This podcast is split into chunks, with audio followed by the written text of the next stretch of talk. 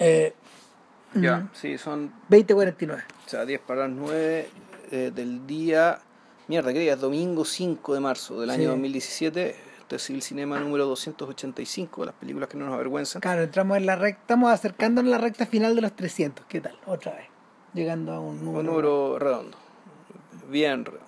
Claro. Ahora, eh, la, la apuesta que vamos a hacer esta vez en realidad eh, obedece a una petición de JP. Y, y yo le encuentro razón de que en el fondo no, esto, del 290 al, al 300 nos vamos a dedicar a analizar el siglo. Ah, sí, ¿está resuelto eso? Puta, no sé, pues, se me acaba de ocurrir. Bueno, pues, de- de- de- bueno, depende. Pues, no, claro, pero... pero Como venga la mano, pero. no, sí. pero ¿a, qué- a qué se, ¿a qué se refiere Vilches con esto en el fondo? Es que... eh, Claro, es de- desbalancear un poco el podcast en un favor rato, del, po. por un tiempo, en favor del presente. Claro, así como por ejemplo lo hicimos en la ruta, eh, así como lo hicimos en la ruta de el 190, del, del, del 90 al 100 y del 190 al 200. ¿Cachai? Que en esa ocasión lo que hicimos fue... Papá, eh, fueron, fueron- eh, no, fueron eh, muchos clásicos ahí, ¿no? fueron solo clásicos, siempre Claro. clásicos. Y había algunos nuevos clásicos, pero siempre fueron clásicos. Sí. Claro, esa era como la esa era como la estructura en el fondo. Y claro, yo creo que podríamos podríamos agarrar películas de los últimos 17 años, por ejemplo. Ya. Ponte tú, y claro, de, y de realizadores de los que no hemos hablado también, como, para, ir, como para ir expandiendo la Eh, cuestión. obviamente, y, no y poniéndole enjundia, claro. Tenemos Y- pendiente, eso sí, perdón, un, un podcast de Raúl Walsh antes. O sea, vamos a hacer un round watch. Eh, Y Jerry Lewis, si alcanzamos, ¿no? sí. es igual a, ya igual hay material ya, visto. Claro, porque ya- tú ya llevas, yo lo lleváis bien avanzado, entonces esos serían algunos de los que vienen. Pero por ahora es La La Land.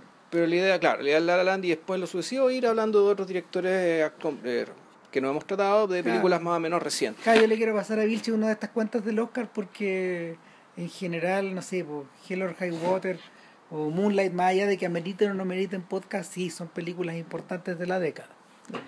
Eh, ahora, La La Land. La semana pasada estamos, estábamos, ¿cómo se llama?, grabándolo mientras los Oscar empezaban. Claro. Y bueno, mira, en, en rigor respecto de las apuestas que hice en su momento no me equivoqué tanto. Yo dije que eran siete, Ya, bueno, seis creo. ya, Y hubiera sido siete con la mejor película, una cosa así. ya. Eh, sin embargo, sin embargo, eh, a ver, La La Land de alguna forma fue víctima de su favoritismo, fue víctima del- de, de la, de la reacción de la reacción anti-Trump también, Eh, pero a su vez también fue víctima de mm, fue víctima de un riesgo que se corre eh, cuando se producen estos grandes puntos de inflexión. Eh, ¿Cuál es el punto de inflexión del Oscar de este año? Es que eh, los cinco nominados a Mejor Director eran personajes que son muy jóvenes, todos menores de 40 o salvo Kenneth Lonergan, ya. pero eran personas que tienen pocas películas Sí. también, son carreras breves todas. Lonergan aparentemente es el más experimentado con tres largometrajes, imagínate. Claro, pero aquí estamos hablando que son películas básicamente, literalmente, cuando hablamos de directores tan jóvenes uno podría pensar todas estas son obras de estudio más que obras empujadas por un director de trayectoria. Por eso- Efectivamente. por eso que ese Claro. es el punto. O sea, eh, la presencia de un Scorsese, por ejemplo, en este quinteto hubiera resultado disonante, por- Claro. por, totalmente. Un Spielberg digamos, o algo por Claro, el estilo. sin embargo, la presencia de un Pablo Larraín, como yo creo que va a ocurrir en algún momento del futuro, Ya. del futuro cercano, hubiera resultado complementario Claro. para estos mismos. No, no desentona. No, para nada. O sea, de hecho, las carreras de, yo diría que la carrera, las carreras de Chazelle, eh, de Jenkins y, y sobre todo la carrera de alguien como Villeneuve Ya. son paralelas a las de la Rain en este momento. Están corriendo en carriles paralelos con la única diferencia de que Villeneuve eh, hizo la transición antes nomás, a, a dejar de filmar en Canadá y a lanzarse a, a filmar en Estados Unidos.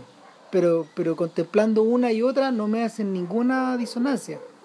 En términos también de que son personas foráneas también, gente que viene de fuera, pero de las Américas, gallos que conocen este lenguaje, pero por otro lado que no...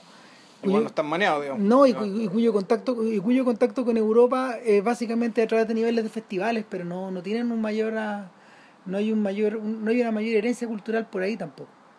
Es más en lo de, en lo de Villeneuve, en lo de Villeneuve se ha ido matizando cada vez más hacia lo americano. En fin, entonces La La Land fue un poco víctima de eso. Eh,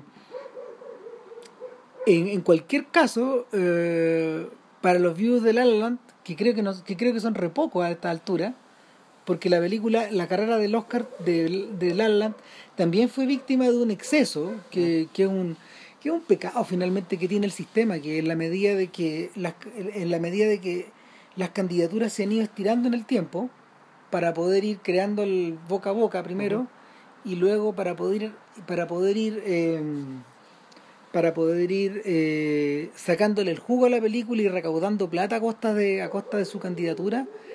El esfuerzo mediático tiene que ser muy largo entonces finalmente tú creas rebotes backlash. Y, y en el caso de La La Land este rebote se provocó a, a principios de febrero entonces eh, justo en la época de votaciones Ya. ¿Por qué razón? Porque La La Land ya venía desde finales de septiembre O sea, La La Land ya ha hecho noticia porque fue muy bien recibida en un festival En europeo. Venecia, pues, en Venecia, claro. Hace Entonces- harto tiempo, hartos meses ya. en pues. septiembre. Ya. Entonces, ese era el problema que tenía La La Land, que ya venía, su carrera era extremadamente larga, es, la- es probable- es una de las más largas de la historia del Oscar. Ya. Eh, carreras diseñadas. Por ejemplo, no, no es el caso del Silencio de los Inocentes, o de Unforgiven, o de otras películas que fueron estrenadas a principios de, una tempo- de la temporada anterior. Y que no estaban diseñadas para ganar el Oscar o que no, en realidad no están no eran en sus planes no, no- O sea, la película salió nomás, ¿cachai? Exacto. Y, y se encontraron con que la nominaron y tuvo que levantarla de nuevo. y eso es otra historia no, Ya, no, es- ok. no es- no no- o sea esos no son filmes de Oscar No era una misma estrategia. No, no para nada no Eh, en, en- en esos casos es lo mismo que ocurrió con Scorsese y Los Infiltrados originalmente Los Infiltrados no era una película de Oscar era una película de era un estreno de, de otoño. Y, y fue agarrando vuelo y vuelo y vuelo por, por otras razones finalmente no y, y no la campaña se armó se armó un poco en torno a esta idea pero la película ya había recuperado eh, su, su- había justificado su razón de ser mucho tiempo antes Ya. o sea, entonces, eh, eh, en, en ese, en ese caso que Leland se encuentra con el rebote a principios de febrero y bueno, eh, sus votos sus votos fueron menos de los que necesitaba. Además que te acordás que el año pasado yo, yo, yo explicaba acá en el mismo podcast que el sistema de elegir la mejor película es distinto al de elegir todas las otras categorías. Las otras categorías son por mayorías simples. En cambio, el mejor, la mejor película, eh, tú tienes un listado de un número determinado, creo que entre 3 y 5, puede que me equivoque, donde tú tienes que nominar las películas que te gustaron de las 9, O sea, de las nueve que quedan en la lista corta, ca- cada miembro de la academia tiene que elegir tres o cinco, ¿no? cara, una cosa así, ya no, no, no estoy seguro, pero, pero un número fijo Pero también. no, no apuesta por una. No, no apuesta por una. Ya. Y es por, es por, es por proporciones. Ya, pero ¿y las tres tienen la misma importancia? ¿O, no, o- por en orden, en orden de, De en- preferencia, en orden de preferencia y el orden de preferencia se va rankeando eh, con menor puntuación, de forma Ya. progresiva, hacia abajo. Ya, obvio. Claro, y sobre esa base siempre cortan la última, en las votaciones consolidadas, Ya. la última, la última película se va, se va cortando, se va cortando hasta que hasta que tienes a la ganadora. Ya. Entonces es un sistema, es un sistema de votación más complicado que lo- los tipos lo, a ver, los tipos lo, lo eligieron de esa forma. Los tipos lo eligieron de esa forma precisamente porque porque el esto tiende a favorecer también a candidatos que tendrían menores oportunidades de ganar. Ah, yo creo que en el fondo, me imagino que lo que se está haciendo es, darle a, la- a cada uno de los, de los votantes, de los miembros de la academia que votan, en el fondo la posibilidad que te cite al Globo de Oro. Claro. no- es decir, el Globo de Oro tú podés votar por comedia, Mm, por comedia y musical, ¿cachai? Por un lado, y drama por el otro. claro. ¿cachai? El Oscar, como en cambio es una sola, una sola mejor película, ¿cachai? Puta, tienes que votar por una, pero ahora no, te dan la opción de votar por más de una película en caso de que tú creáis, ¿cachai? De que hay registros que son incomparables, ¿no? Claro, entonces por, por un por un asunto por un asunto probabilístico eh, se puede dar el caso de que una película que sea mejor segunda en la mayoría de los ballots, en la mayoría de los de los votos que se emiten, puta, termine Termine ganando. ganando. Hmm. ¿Cachai? Claro, si es que la, película- claro, si es una película que tiene muchas preferencias, pero al mismo tiempo, muchas primeras preferencias, pero al mismo tiempo es muy odiada, muy desdeñada por otro, por los otros, entonces no figura. Exacto. Entonces, Y ese es el destino de La La Land, yo creo. Que probablemente tuvo hartas primeras preferencias, pero, pero por otro lado también tuvo Harta mucho gente nivel que la mandó al carajo, digamos. Claro, no sé, o sea, hay que, hay que, por ejemplo, hay razones políticas detrás, ¿cachai? Porque, porque Samuel Jackson tenía la camiseta puesta hace mucho rato con Barry Jenkins y con Moonlight. Entonces, no sé, pues Jackson dijo que, que no lo huevearan, que La La Land no era una película, no era una película que debiera ganar el Oscar. ¿Cachai? Y el weón, cara raja nomás, pues dijo la cuestión y, y finalmente la su intuición probó, probó tener razón. Él, él probó tener razón en Es su intuición final. es que, claro, intuición, pero también en parte puede, puede ser provocado. Sí. Por él mismo, digamos. Sí, claro, pues Ya. ellos mismos se convierten en agentes de estas cuestiones. Obviamente. digamos. Entonces, eh, es un es un, es un efecto parecido, es un efecto además además se está produciendo una cuestión que en general es asociada a los festivales de cine. En los festivales de cine eh, el jurado tiende a repartir, Ya. es decir, la película que gana mejor mejor filme no tiene otra otro premio por lo general. Ahora eh, se ha ido consolidando cada vez más esta tendencia. Es decir, cuando por ejemplo, eh, pongamos por ejemplo el Festival de Berlín, el último, cuando, cuando salió mejor guion, cuando, cuando, fue, fue- cuando, cuando una mujer fantástica fue reconocida como mejor guion.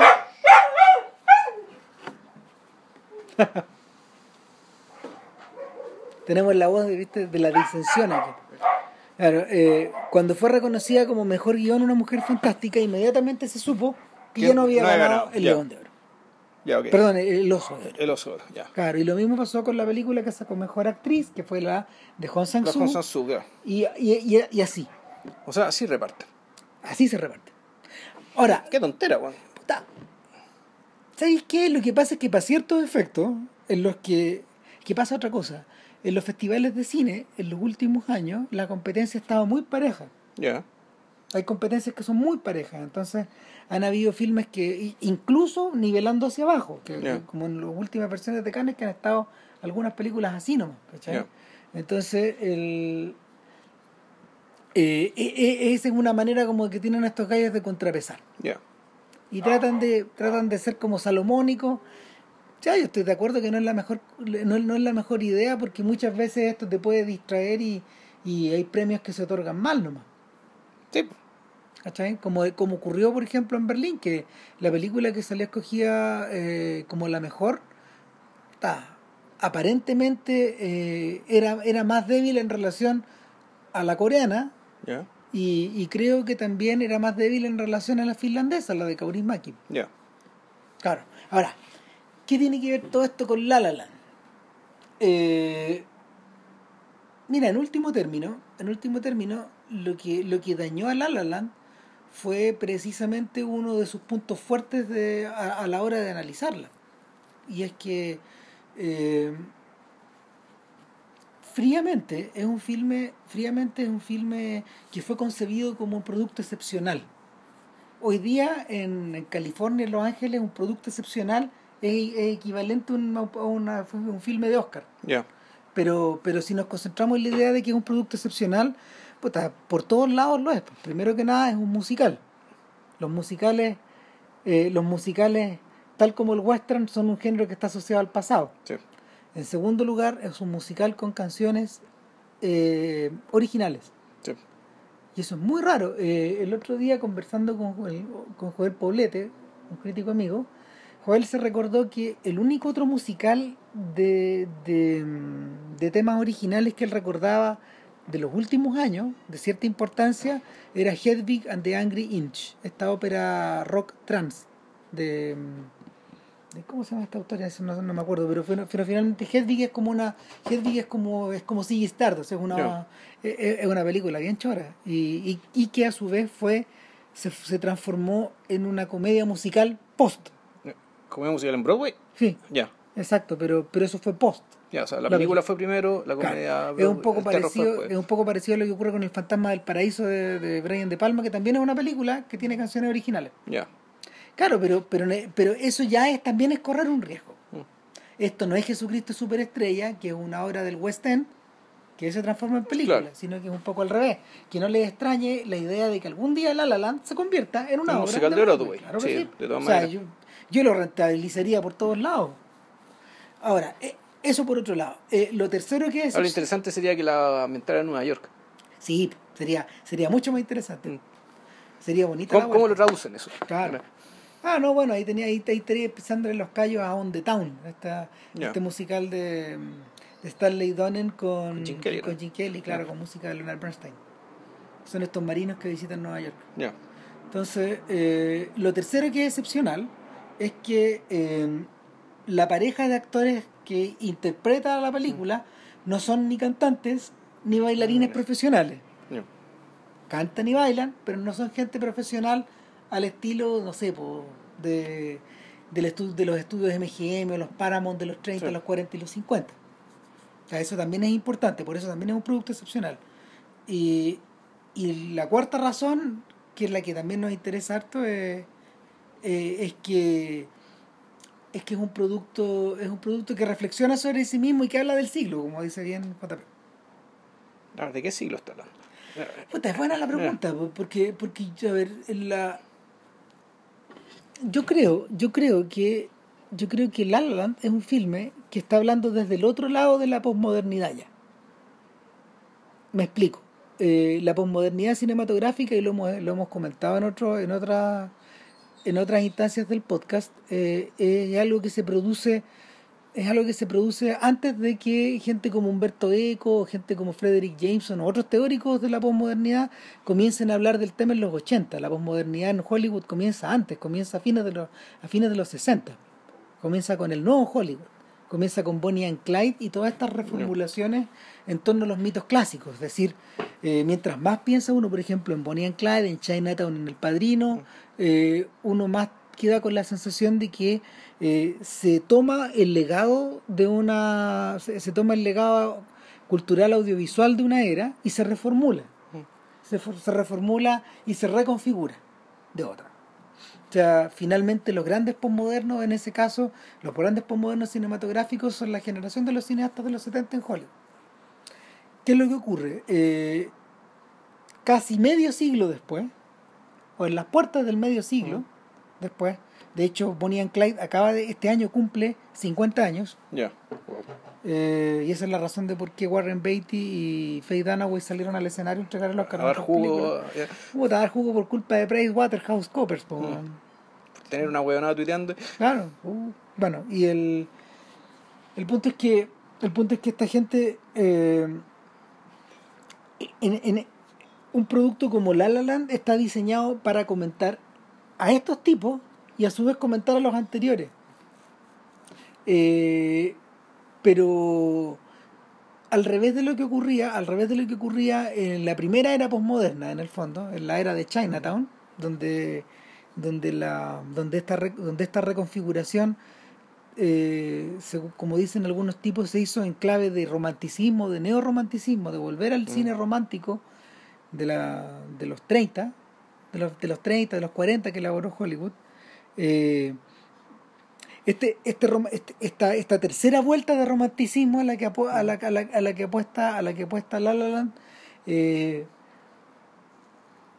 si he de serle sincero eh, eh, me funciona mucho menos en términos como de, de identificación con los personajes y sí mucho identificación con el patrón con la estructura con la con la idea de que con la idea de que aquí tenemos por delante una un constructo. ¿Cachai? Es una operación que so- es una sobre la otra. El, cuando uno, por ejemplo, cuando uno, por ejemplo, piensa en Polanski haciendo Chinatown y reclutando a reclutando al principio a Stanley Cortés, que era como el director de foto de los, de los magníficos Amberson de Wells, esa idea de hecho se descartó y, y luego utilizaron un fotógrafo contemporáneo Mm. nomás. Pero la idea era precisamente evocar, evocar esa época utilizando los técnicos de Sí. esa época, utilizando la iluminación de esa época, eh, succionándola de alguna forma un poco vampírica, vampírica y reconfigurándola. Acá la distancia es tan grande finalmente que lo que tú tienes que empezar a hacer es como de una suerte ya, ya una suerte de invocación chamánica. O sea, parece que lo discutimos a propósito, al principio de la historia de este podcast lo discutimos en torno a Public Enemies de Michael Mann. Yo te decía que mi sensación era que eh, recrear el siglo XX en la medida de que fuera transcurriendo los años desde el siglo XXI, se iba a hacer cada vez más difícil. Sí. Y, y Mann en esa ocasión apostaba por recrear el siglo XX en HD, con los lentes de la cámara, Claro. con los lentes y el cuerpo de la cámara Sony. Lo que que era- claramente no, no, no se ve. Provocaba una sensación de De extrañeza, extrañeza, profunda. exacto, sí. Claro, y, y en algunos casos de, de, mm, ¿cómo se llama?, de confusión. El que resolvió mucho mejor esta idea de recrear el siglo XX en ese mismo momento fue Tarantino con Inglorious Basterds. O Soderbergh con Che. O Soderbergh con Che, Mm. efectivamente, que en el fondo ahí el modelo era Lawrence de Arabia, Sí. eran otras épicas así. Entonces, eh, La La Land entra a este territorio como parte de esas reconfiguraciones. Sí, no, porque Inglourious Bastard no es comparable, ¿cachai? Porque el... No, po. No es comparable porque de partida es una, es una ficción que... eh, es, una, es una ficción tan deliberadamente ficción, digamos, que, o sea, que involucra un, algo tan inverosímil, ¿cachai? Que la distancia que toma respecto al siglo XX es como si ya el siglo XX fuera material ficticio, como si fuera los caballeros de la mesa redonda. Efectivamente. Estamos hablando de esa distancia, ese nivel de... No, no hay vinculación histórica con eso, ¿cachai? Claro. Con ello. Por lo tanto, visualmente no está comprometida. No. No es necesario un compromiso eh, audiovisual, digamos, que esta cuestión te la haga, entre comillas, verosímil, ¿cachai? porque Claro. su apuesta va por otro lado, o sea, que Eh, se quiera, la- quiera estar hablando de otra cosa. el de- o sea, lo suscribo completamente sin embargo sin embargo al, al hacer esa apuesta.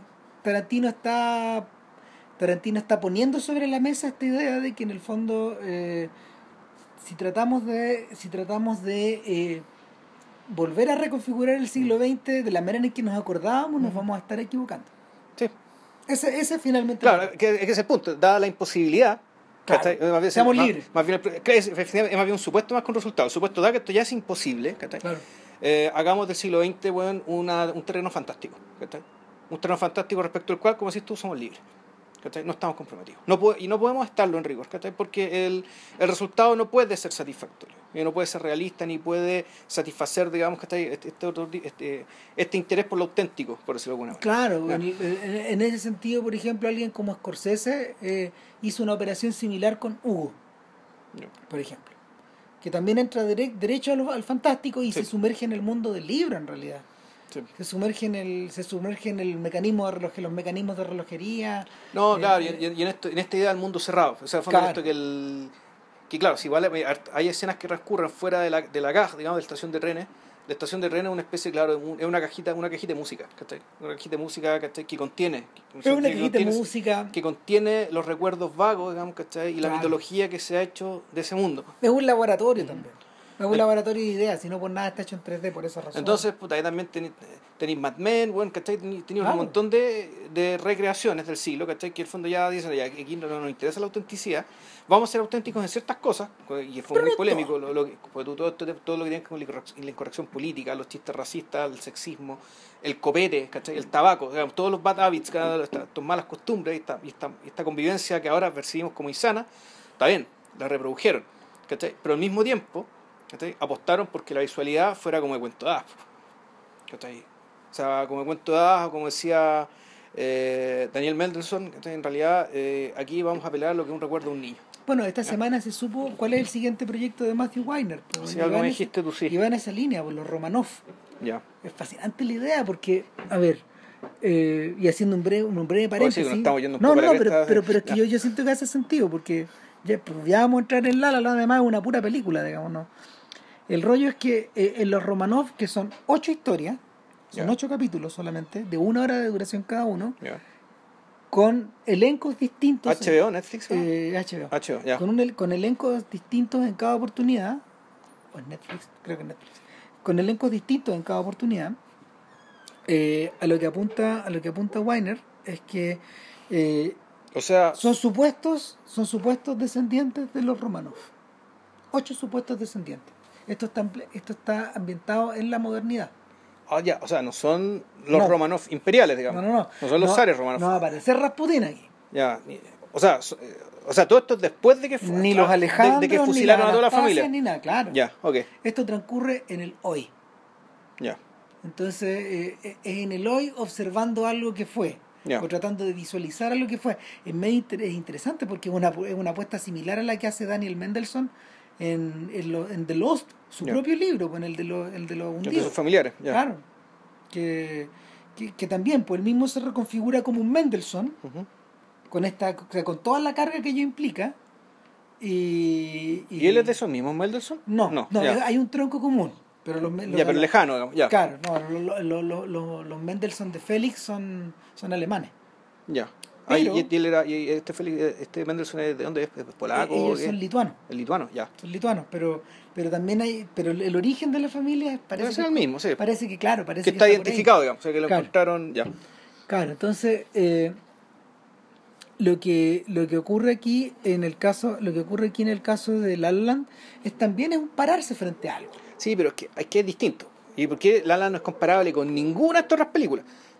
Porque de partida La La transcurre en el presente y lo que te hace, y, lo que hace la película permanentemente es recordarte, eh, recordarte que el legado, todo este legado sobre el cual está construido, de una u otra manera sigue vivo en la ciudad.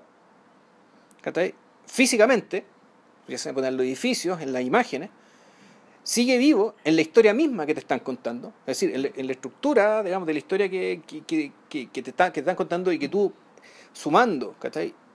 Cómo comienza la historia y qué tipo de lugares visita, tú ya sabes qué va a pasar. Del principio. Entonces, tú sabes qué va a pasar. O sea, tú, tú, tú, tú sabes de qué va esto. Entonces, efectivamente, esta película es postmoderna en tanto que, puta, claro, es un. Es una, una, una película que no, no, es necesariamente un pastiche, ni una remezcla antojadiza, ni, ni, ni, ni, es necrofilia tampoco.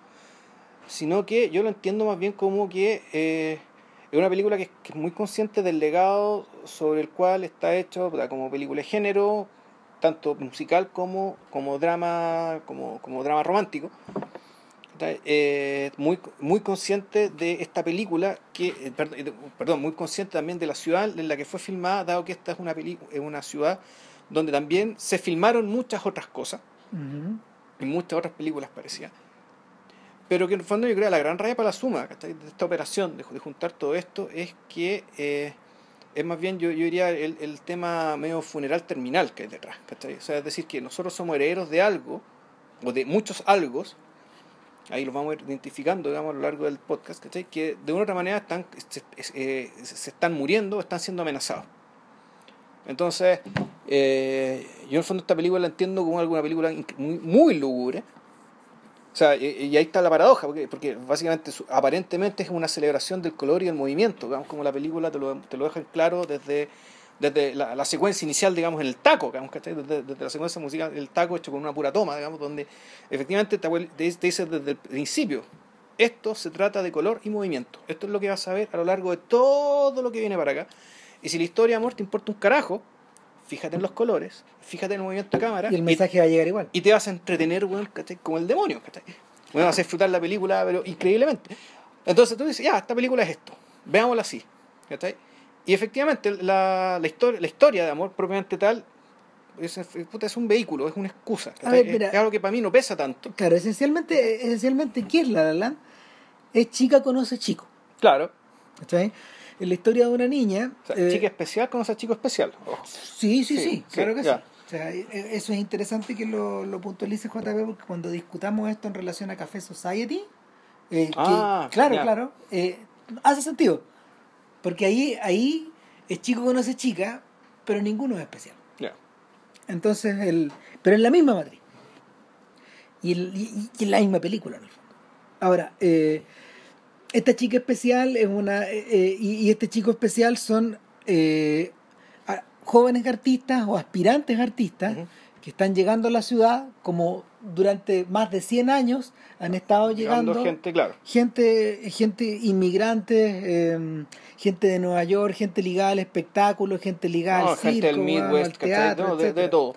etcétera. Pero siempre, Músicos, actores, pero modelos, actrices y actores porno. claro, siempre, O siempre persiguiendo la idea de, en el fondo de, de to made, made it, O Hacerla, sea, hacer- hacerla, hacerla. claro, hacerla ya. hacerla. No, pero están que están entrando a la ciudad y hay un taco. ¿Cachai? Entonces, el color y movimiento, Resulta que, bueno, chocan con un taco, pero ese taco, ¿qué es lo que te sugiere? ¿cachai? La, la ciudad está llena, ya no puede entrar más gente, ¿cachai? Claro. O sea, la, ya está, esto está Claro, saturado de Sí, pues ¿no? está esta típica idea de que en el fondo, no sé, pues en Los Ángeles, el guan que te atiende, el guan que te atiende en el local, eh, el, el, el, el garzón, eh, el vendedor, todos son actores, pues. Claro, son Todos juegan con- Claro, y tú no, nunca sabés, porque ¿cachai? Que efectivamente, pues, que Claro. tipo que te, que, te, que te sirvió el sándwich, weón, ¿cachai? Puta, en dos años más puede estarla rompiendo, weón.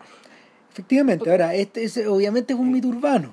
Sin embargo, eh, estamos hablando, ah, para hablar en términos fordianos, estamos hablando a propósito, pues, de que en el fondo en esta ciudad se imprime el mito. Siempre, siempre el mito. Ahora, pero hasta por ahí no va mito. Acuérdate que lo que decían de Playboy. Pero claro, ¿Por qué hay tantas conejitas Playboy que son de California? ¿Cachai? Efectivamente, pues son las, muchas de ellas son caras que iban para actrices y se rindieron, o son las hijas de, ¿cachai? Las Ah. generaciones y generaciones y generaciones de mujeres bonitas, ¿cachai? Que se han ido a, a California Las a- a, California. Girls. Exacto. Eh, ahora, el... Una de la, la chica es una aspirante actriz y aspirante a escritora. Emma Stone, otra colorina, por eso te decía, todas las colorinas. A propósito de la semana pasada, Sí. claro. Eh, y el chico es Ryan Gosling, eh, músico, aspirante, Jazzista. No, jazzista, sí, aspirante ya- a compositor. O sea, eh, es, Pablo Vergara gringo. claro, Ya. un compañero de un nosotros. compañero de la universidad que la hizo, se fue a Nueva York y es pianista de jazz en Nueva York. Claro. Sí. Y, claro, Un saludo para él.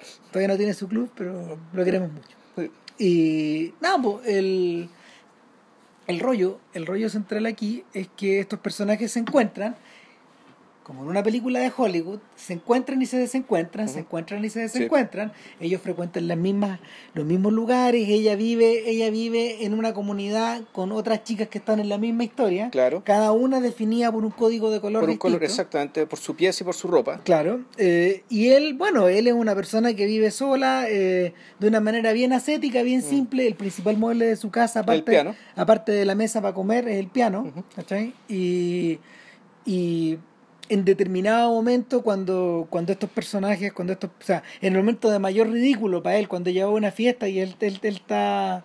Él está, está de músico. él está tocando de músico, tratando de, tratando ya de sobrevivir. Para el lado, ya digamos, claro. Claro, para estar paran- parando la olla en una banda de los 80, en una banda de cover techno de los 80. 80. Muy divertido.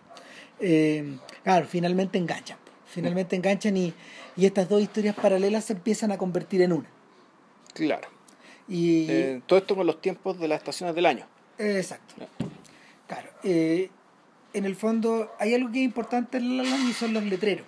Son los, los- no los billboards que uno ve en la, en, en la pantalla que también importan, pero también los, los títulos que se van sobreimprimiendo. Primero nos dicen dónde, en qué ciudad, primero nos dicen el título de la película, Sí. después nos dicen en qué ciudad estamos y después empiezan con las estaciones del año. Claro. ¿sí? Eh, como si en el fondo estuviéramos viendo una novela, como si en el fondo Una estuviéramos teatro. viendo Un, una obra de teatro. un claro. musical de teatro. Un pues, musical. Un musical de Broadway, digamos. Claro, y en ese sentido, en ese sentido, eh, uno podría decir que hay cierta dimensión de La La Land que es neoclásica Mm. y, y que revierte, revierte a estructuras súper antiguas. Cuando uno, cuando uno observa, cuando uno observa la película y la ve cortada en 2.35, uno de inmediato se recuerda que hubo súper pocos musicales hechos en 2.35. Sobre todo corresponde a los musicales de, de esta era hipertrofiada eh, de My Fair Lady de la que hablamos alguna vez en el Sí. podcast. Son musicales que parecen inocentes, pero que en el fondo no lo son tanto. Porque vienen con un acervo de 30 años ya. Mm. Y ahí metemos en la, ahí metemos en esta en esta bolsa están metidos, no sé, desde Mary Poppins. desde Mary Poppins hasta la novicia rebelde, Hello Dolly. a Hello Dolly, hay un, a, a Sí. Funny Girl, etcétera. Ya. Parecen muy fome, pero no lo son tanto también. Cuando No. uno los observa, tú decías, ah, ok, ya. Ahora entiendo por qué, por qué, digamos, pero, pero el, Sí, no, el problema es que nosotros esas bolas vimos muy chicos nomás. O sea, Claro. nosotros, nosotros, no- nosotros cuando éramos chicos estábamos recibiendo como la primera o primera o segunda oleada, digamos, ¿cachai? Después del estreno. Claro. Y, probablemente, o sea, sin duda la primera en color en la televisión. Sí. Porque nosotros somos de la primera generación acá en Chile de la Exacto. televisión en color. Que en color, exacto. Claro, eh, ahora, el, el otro detalle es que eh, los códigos de color que trabaja La La Land son los códigos de color del, del, de la era triunfal de la MGM. Y eso va desde la invención del Technicolor y desde la popularización, como en el año 45 más o menos, hasta como el 56. Eh, es, va, desde, va desde Meet Me in St. Louis hasta Silk Stockings y The Van Wagon.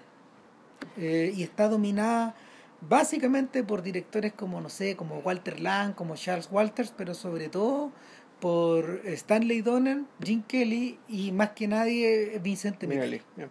Claro, entonces los colores de hecho, los colores de los colores de Alan son como heredados de son como heredados de las películas de Minelli, de Donen y de Kelly. Eh, y son colores son colores primarios y secundarios. Son colores de hecho que en vez de fundirse entre sí, que en vez de complementarse con distintas gamas, se enfrentan y chocan. Son colores que son colores que están diseñados como para para que se vean todos al mismo tiempo. Como para armar polémica entre sí. Claro, para que se, vean todos al mismo tiempo, cada uno su cada uno su espacio. Como decir tú, esto que no se mezclan, sino que aquí está el rojo, aquí está el amarillo, aquí está el verde, acá está el azul. Claro, ahora. acá está el morado y aquí está el naranja, digamos. Y... Eh, lo que ocurría, por ejemplo, en Un Americano en París, lo que ocurre en Cantando Bajo en la Lluvia, que son musicales colorizados de esa forma, eh, es que mm, eh, a ver, estaban diseñados, estaban diseñados con una tradición expresionista por detrás, primero que nada. Había cierto expresionismo del color. En segundo lugar, estaba esta idea de que eh, había que sacarle partido a este formato, con, que estaba compitiendo con los albures de la televisión.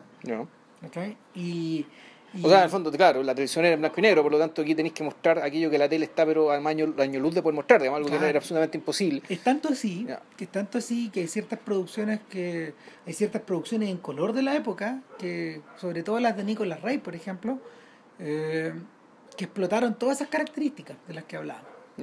Desde La Rosa de Lampa, desde Party Girl para atrás, claro, las películas Johnny Guitar, todos esos, todos esos filmes están fabricados de esa manera. En el fondo son, pareciera que se fueran, parecieran ser musicales, pero sin música.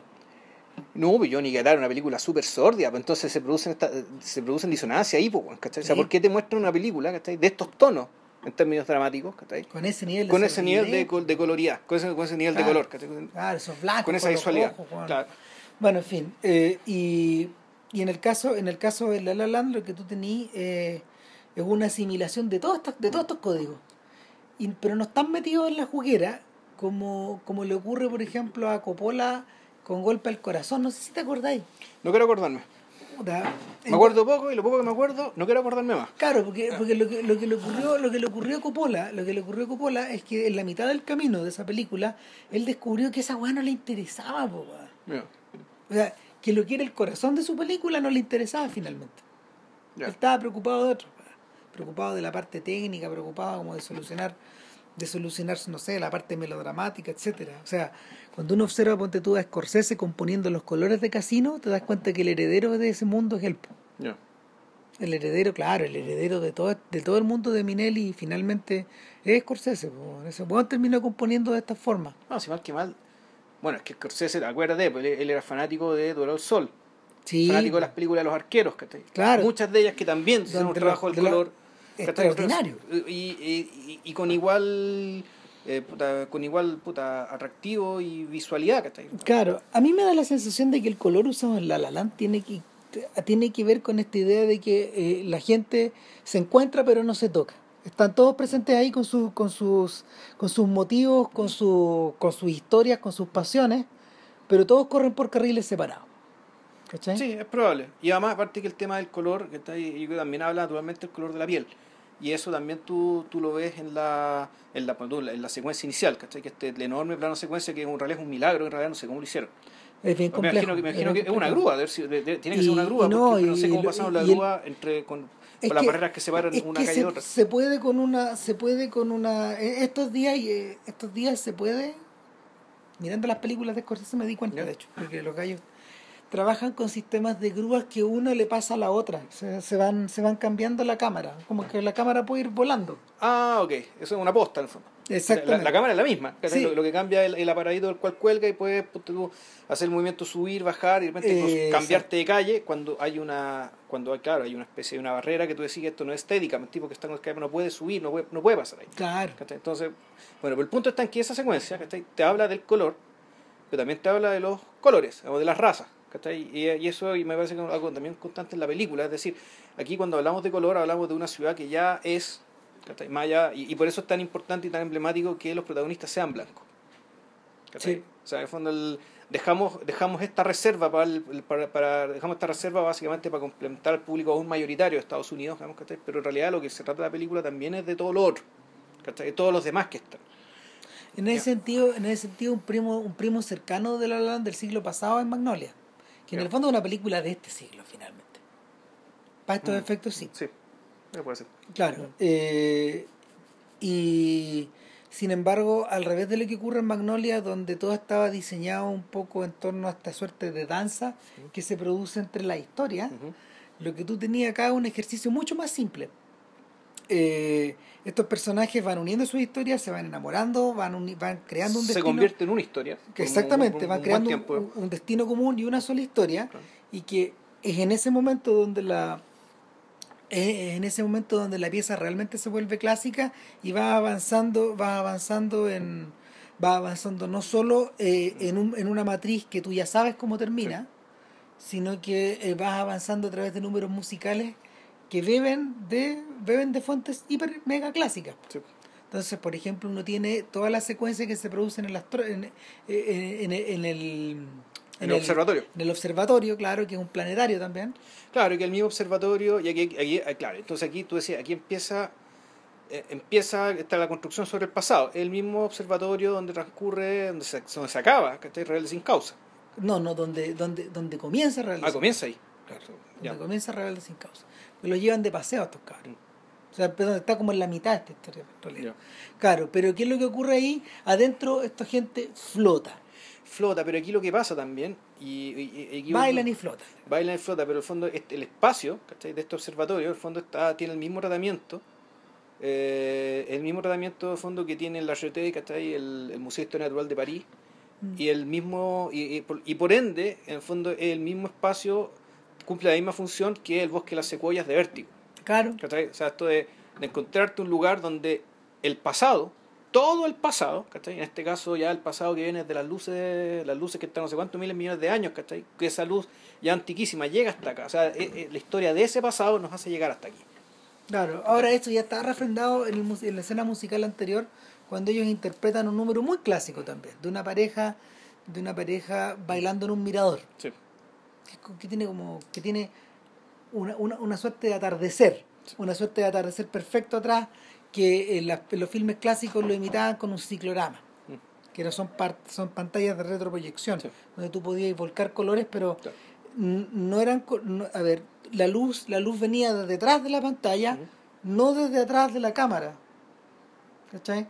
o sea el ciclorama es una pantalla el ciclorama es una pantalla que crea un mundo por detrás de un fondo ¿Ya? Y la luz la luz viene desde el fondo hacia ella Hacia la cámara. hacia la cámara no Ya. desde la cámara, Cámara hacia, hacia- los personajes es al revés Ah, son pantallas de, retro- de retroproyección Ya. No, esto en cambio lo que vemos es esto es filmado al natural, Sí. en- con digital, ¿no? Porque No, eh, claro, y además son, no sé, pues son películas, estas son películas de este siglo nuevo donde Mm. se benefician weón, de, de una, de una corrección de color que es infinita. Tú podías hacer cualquier cosa. Y de cámaras que, que capturan la luz de noche. Claro. Claro. Ahora, eh, y lo que se recrea ahí finalmente, claro, pues evoca, evoca, evoca la sincronía perfecta de, la, de, de las parejas de Fred Astaire. Fred Astaire con Rita Hayworth, con Claro, Ginger y Rogers, con el fondo un, un cielo, Charisse. un cielo azul, la luz amarilla, ¿cachai? La respectiva ropa. No, yo creo que ella, ella tenía ropa azul también, ¿o no? Sí, puede ser.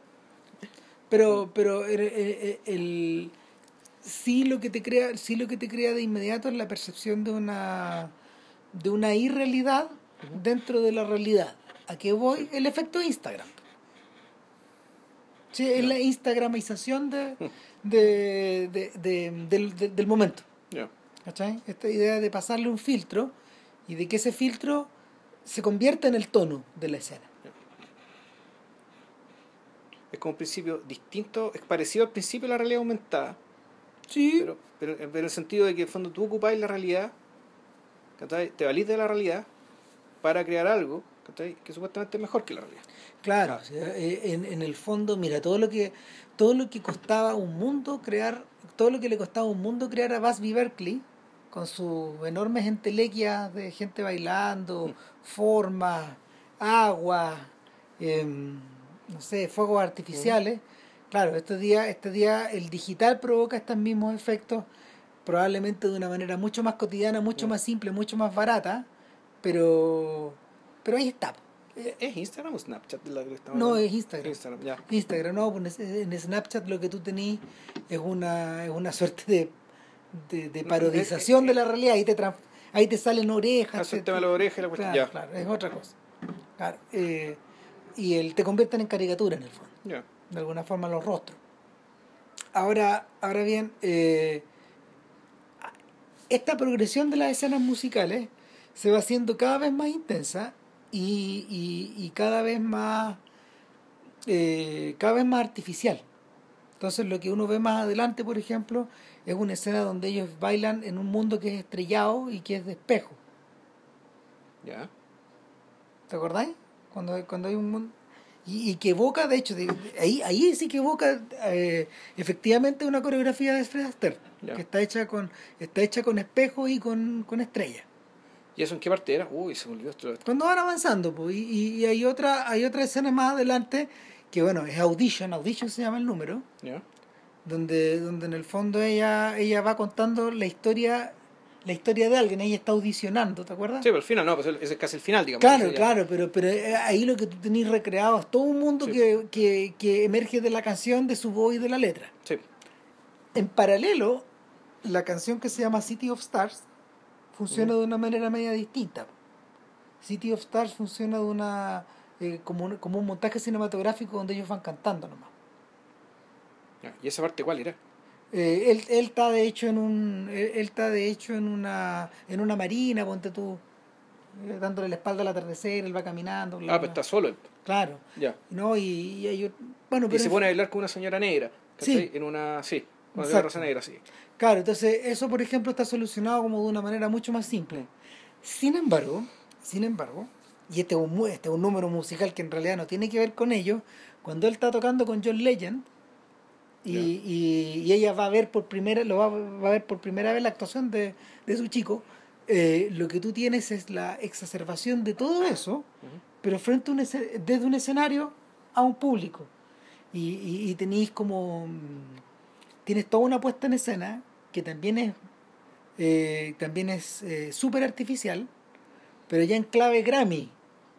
O sea, ya en clave Whiplash. En clave Whiplash, claro. Mm. En clave, en clave, mm, en clave virtuosismo, mm. en clave rococó, por decirlo de alguna forma. Eh, en clave, no, en clave, en, clave espectáculo, pero desde un escenario real. Claro. Claro. Ahora, ahora bien, por último, por último, en la medida que uno va avanzando, va avanzando y llega al número final, eh, que... el, número, el número final podemos decir, es la reinterpretación de la reinterpretación, en el fondo la reinterpretación de, de lo que todo pudo, lo que de lo que puede ser esta película. Claro. De lo que todo por ser esta historia. Claro, y, y por eso agarraban para el huevo a La La Land en la noche, porque, porque decían, bueno, ¿se acuerdan de la escena final de La La Land? La La Land la vivió en vivo. claro, durante tres minutos, weón, puta, pensaron que la habían hecho. Claro. Se lo ponen vaca. Vaca, weón.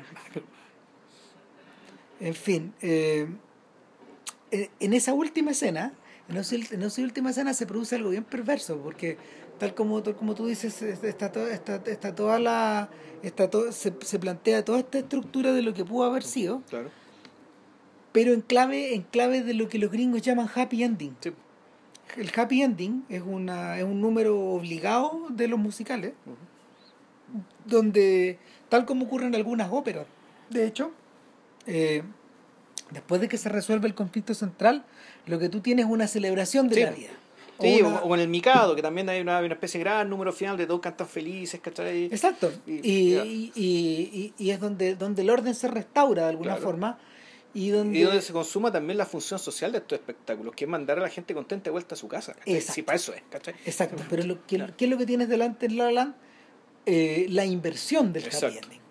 O sea, es un happy ending, ¿cachai? pero puesto de tal manera ¿cachai? que, claro, tú dices, puta, es todo lo contrario, digamos, y perdón el cliché y perdón que cita un personaje que está muy de moda últimamente, él pudo haber sido un amor de los grandes, pudo ser, de Alberto Plaza. Puta. Claro, entonces, entonces eh, finalmente... Eh, en el fondo, esto ahí te están contando la vida de un niño muerto. desnudan, ¿Cachai? desnudan la función social del, desnudan la función Sí. social. Queda en pelota todo. Porque, porque en el fondo tú sabes que esto no, no fue y no será. Eh, al menos dentro Claro. de la estructura de esta historia. Y, y, y es un número que. Dentro, claro, pero es- es- se produce un efecto bien extraño, o sea, o, o yo hubiera buscado. sí, Que, claro, en términos digéticos, ¿cachai? Esto es una tragedia, pero la escena está tan bien hecha que uno como público no puede evitar sentirse satisfecho con lo que estáis viendo. sí, po. ¿Cachai? Puta, es una escena maravillosa. El- eso pasa, de hecho, eso pasa de hecho cuando uno revisa, ponte tú, los happy endings de. Cuando uno revisa los happy endings de. eh, de, de Cantando Bajo la Lluvia. Y sobre todo cuando uno le echa una mirada al happy ending de The Van Wagon. Que yo creo que es la gran obra maestra oscura que hay por detrás de, esto- de toda esta weá. ¿Cachai? Porque, a ver, The Van Wagon de, de Minelli es el último musical. Sí, pues, si no me equivoco, sí puede ser. Sí, bueno, es el último musical como tal, clásico, que en el que participó Fred Astaire. Más adelante él hizo, ropa- hizo papeles musicales, pero nunca con e- de esta forma. Nunca siendo Fred. Nunca Ya. volviendo a ser de esta misma manera. Ya. O sea, él, él- mismo lo concibió como una despedida y es la historia de cómo se arma un show en Broadway. Ya. Un show que va en caída, con, al contratarlo a él, que es una persona que también va, Va un bailarín que va en caída, Te fue en su candileja eso. claro, esto se levanta. ¿cachai? Y, y el, la película termina con esta, con esta canción muy clásica de That's Entertainment. Ya. Ta, ta, ta, ta, ta, ta, ta, ra, ra, ra, la, ra, ra, ra, ra, ra, ra, ra. Bueno, una- es una melodía que es muy clásica y, y muy antigua para, para ya, ya para la época. Eh, pero lo que lo, lo que lo ha precedido es un musical noir. Ya. Eh, y, y lo que, que más adelante Michael Jackson lo, lo utilizaría de matriz para hacer Smooth Criminal, Su video, su video que también es súper complejo y, y que también cruza, esa mi- que tiene, tiene ideas cruzadas de una manera media similar. Que lo hizo con Scorsese, ¿no?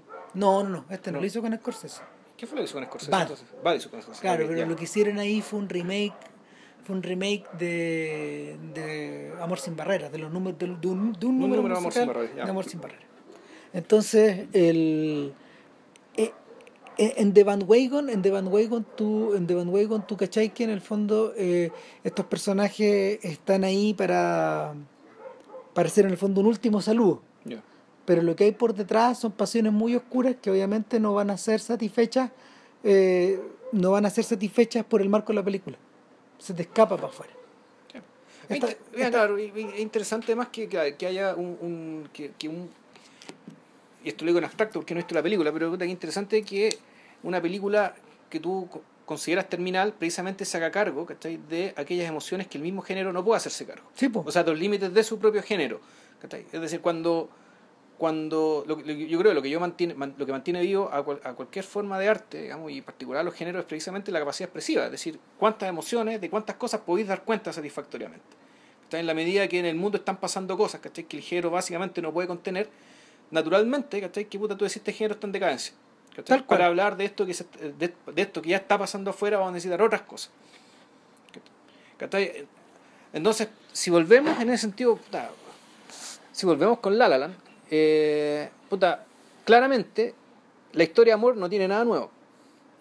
El uso del color Tampoco. no tiene nada, no- nada nuevo. Lo del movimiento de cámara, ¿cachai? El movimiento de cámara sí para mí es interesante, ¿cachai? Bueno, tampoco necesariamente nuevo. Pero sí, sí, me, gust- me- sí me, me llamó mucho la atención tú, esa, esa escena en que ellos van caminando, en un, van caminando por la calle, mientras se está filmando una escena X, ¿cachai?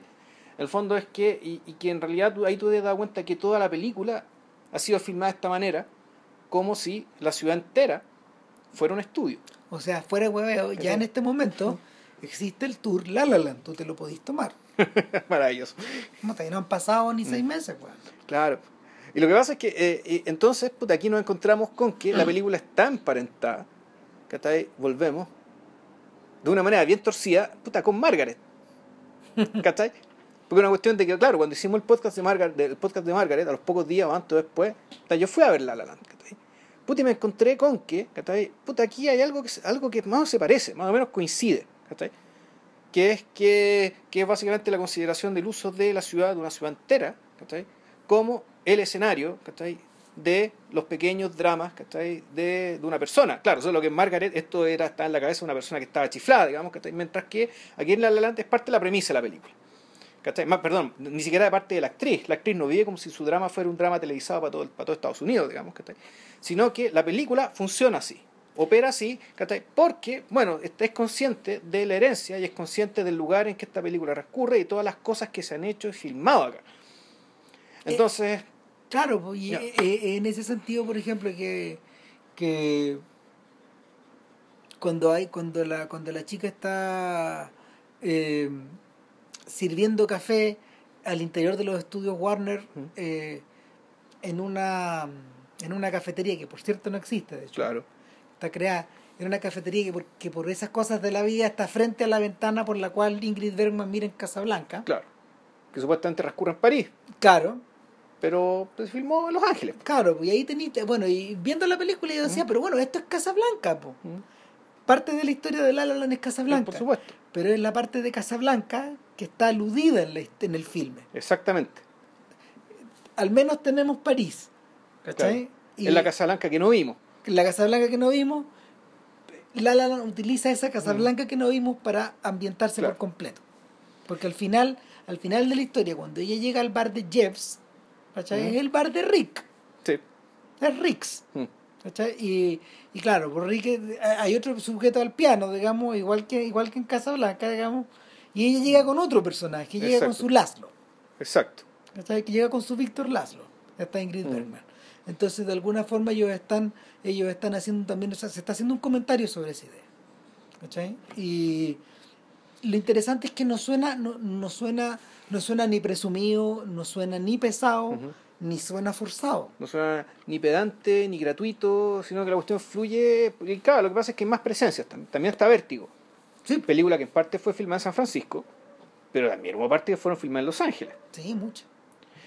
Donde y Vértigo en qué está presente, digamos. Bueno, eh, hay una escena que está calcada, digamos, Que es cuando en la pareja se empieza, se empieza a quebrar, en que las cortinas están iluminadas con un neón verde. No sé si recordáis esa escena. Sí. Que en Vértigo es la escena en que eh, el Scotty se da cuenta de que la, la, mujer que tiene al frente es la misma mujer que supuestamente se murió. Pues, no, no, no, no, no, no, todavía. Lo se da cuenta después. No, es el momento donde él, es el momento donde él se, satisface necrofílicamente su deseo. Ya. Y, y, es una suerte de fusión con el deseo. Es mm. como, como decía alguien en, en este documental de Hitchcock Truffaut me gustaría pensar que al menos en ese instante este pobre diablo sí fue feliz, solo ahí. Hmm. ¿Cachai? Y. Nada, pues La La Land está repleta de estos momentos. Está repleta de estos momentos que aluden a, que, hmm. que, que, que, te hacen sentir en, o que te llevan hacia. Claro. ¿Cachai? Eh, ahora, pero, claro, y, pero ahí el, el, comentario, lo que yo veo es que todas estas alusiones, eh, está bien, son para básicamente recordarte, para darte la pista respecto a qué es lo que va a pasar, porque el fondo lo que va a pasar no es importante. Yo creo que el, ¿Cómo en los musicales? Claro, aquí lo importante no es la sorpresa, lo importante es la, es, es la sensación de tragedia que emana de esta historia, pero que en realidad emana respecto de todo lo demás, de los cines que se están cerrando del jazz que nos está tocando. De los claro, el jazz tiene nombre, pero en el fondo, pero tú decís ya, que se está muriendo el jazz. ¿La tragedia es esa? Sí, pero esto es parte de una tragedia más grande. ¿Cuál es? Que la pérdida del refinamiento en el gusto de parte de las grandes masas. Claro, que un weón virtuoso como John Legend en la película, un gran, músico, que de hecho está, él está presente en esta va también, yo creo que porque sí, por esa misma razón. Claro, estos gallos tienen que salir a tocar, weón, puta. A tocar un rhythm and blues medio. medio medio rapeado, no sé, como... Claro, mira, es lo, mismo que, es lo mismo que les pasó a la gente que hacía vivo en los, eh, eh, a, mediados de los 40 y que tuvo que empezar a tocar jump blues y rhythm and blues. Es decir, eh, cuadrar los, volver a cuadrar los ritmos, cuadrarlos extremadamente. Para y que la gente baile, ya. Exactamente. Y, y muchas obras maestras, el comienzo de la historia del rock and roll, está bien, pero se originan estos músicos que tuvieron que que tuvieron que volver a, que, tuvieron que simplificar. Que tuvieron que simplificar y acaban por crear otra weá. Pero en el fondo lo que, lo que le ocurre a Jeff y lo que le ocurre también a su, a su compadre, mm. que, que durante un rato Su padre Nemesis, digamos. Claro, que juega un poco juega un poco de malo de la película, pero que en realidad es un Nemesis. El, el, tipo que transó, pues, El tipo que transó antes que él. Claro. Y, y más que el malo, en realidad es bueno, el diablo. Eso es, pues, el diablo. El diablo. Pero el diablo, pero en realidad la, pero la película también tampoco la película en ese sentido tampoco es tan este, no es fáustica tampoco es tan o sea no es fáustica tampoco es, tan radical digamos con el tema de la música misma ¿cachai? porque mal que mal el, no, porque, la música porque no es sobre eso finalmente porque no aparte que en el fondo lo, lo que hace que este tipo reviente digamos es el tema de la sesión de fotos ¿Sí? el tema no es la música el tema es la hueonera digamos que que la, que la rodea ¿Mm? ¿cachai? el tema puta, es la vanidad el, el tema es lo que es son los, los, los accolades, digamos, ¿cachai? La guarnición, el acompañamiento, digamos, ¿cachai? Lo que está mal, el entorno lo que está mal. Yo tengo la sensación, de hecho, de que una de las razones de por qué eh, el chiquillo que iba a ser originalmente de, de Jeb no, no... ¿Se bajó? No, lo bajaron. Lo bajaron, ya. Lo bajaron, tengo la sensación por eso, porque era el protagonista de, era el protagonista de Whiplash. Ya, ya. Claro, porque este pendejo, bueno, en vez de hacer. Teller. Eh, claro, Miles, Miles Teller. Miles Teller. Era actor. Sí. Pero, muy bueno. pero, pero, en vez de hacerla bien, este pelotudo firmó un contrato para hacer los cuatro fantásticos, pues, Compró de inmediato la huevonera, pues, Sí, será, weón. Será, weón, pues, Y ahí cagó todo, pues, weón, porque apostó mal, pues. Porque Los Cuatro Fantásticos fue una, un desastre para Fox. Pero ese no es el punto. El punto es que si te, te ponías a hacer una película de superhéroes, está bien, lo que hacen todos, pero puta, iría un weón más, po, No, y, no, iría un weón muy joven. Si yo, yo lo, yo o sea, tú, decís, tú puedes decir, ya, que weón es consagrado, se meten en ese fuego. Da lo mismo. Da lo mismo. O incluso Fassbender, weón, que ya se, ya se ve pelado sus porotos, que antes de tirarse a hacer esta weá de magneto, weón, como mierda claro, la weá que haya sido. Ya, o, o, el mismo Hugh Jackman, ¿cachai? Sí, También, ya, ya. tremendos actores, weón, se juegan con una tremenda, una tremenda Exacto. mochila para atrás. Pero este weón cayó al tiro. ¿Cachai? Mm. Entonces, el finalmente, finalmente eh, Taylor para estos efectos es uno de las es una más de estas víctimas que habitan al interior de La La Land. Mm. Y Taylor y la gente como él, pero pero en, el fondo es un, en el fondo es un comentario bien amargo porque a la larga Chazelle y Hurwitz, el dúo que en el fondo que en el fondo se repitió Hurwitz es el productor. No, Hurwitz es el, músico. El músico. Ah, ya. Hurwitz es el músico de, de Whiplash. el músico de Whiplash que escribió toda la partitura de la Ya. Entonces, claro, pues estos buenos se jugaron las pelotas finalmente por hacer este cuestión. Pudiendo hacer cualquier otra cosa. Y el otro elemento lúgubre, ¿cachai? O sea, lúgubre en fondo de sentido, o, apocalíptico incluso, ¿cachai? Es una, es una escena que es bien importante, ¿cachai? En que cuando ella se da cuenta que el pololo que tenía, ¿cachai? Eh, no era para ella. Claro. ¿No te acordás de esa escena? Que vaya, ella se junta con el, con el pololo y el, el hermano del pololo viene de viaje con su polola y era gente, un tipo muy, muy exitoso, hombre de negocio, qué sé yo, y lo que empiezan a hablar es de por qué no van al cine. Chipo. Y por qué mejor ver las películas en la casa. Entonces tú decías, ya, esto es un comentario. Eh, no, pues, ¿cachai? Porque por la misma película se cierra un cine. Es decir, esta película eh, también yo creo que de lo que está hablando es el, fin de una cultura. Claro. Y ahí entramos en materia de lo que te importaba a ti. Y, de que yo creo que está al centro de esta conversación. O sea, que es para lo que la película se hizo. Claro creo yo. Porque, a ver, eh, en muchas ocasiones anteriores, los musicales han hablado de los finales de algo. Mm, sí.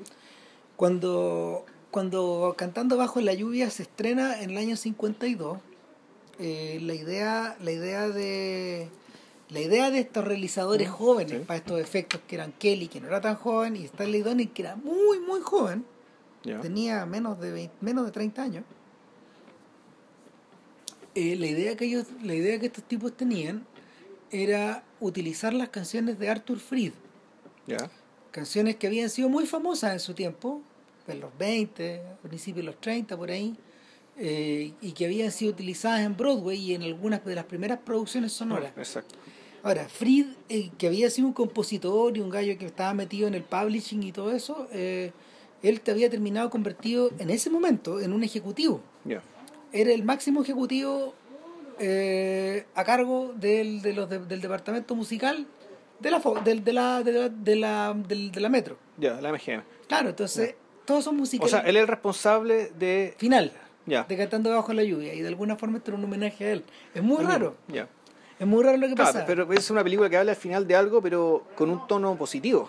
Es decir, el final del cine mudo y la paso al sonoro, en realidad lo que dio espacio ¿cachai? era a que el fondo gente como Fried existiera. No solo gente como Fried, sino que, bueno, en realidad es, es, para que gente realmente talentosa, como la Debbie Reynolds, ¿cachai? Claro. Para que, en fondo, para. Es lo que era. era el personaje. El personaje, ¿cachai? O sea, a lo que voy es que Cantando bajo la lluvia, en el fondo, es, es la película que te dice que con la llegada del cine sonoro, ¿cachai? Era necesario eh, que hubiera más talentos más completos, ¿cachai? Para esta industria. Porque en el fondo, Cantando bajo la lluvia es un, una tremenda historia, un casting.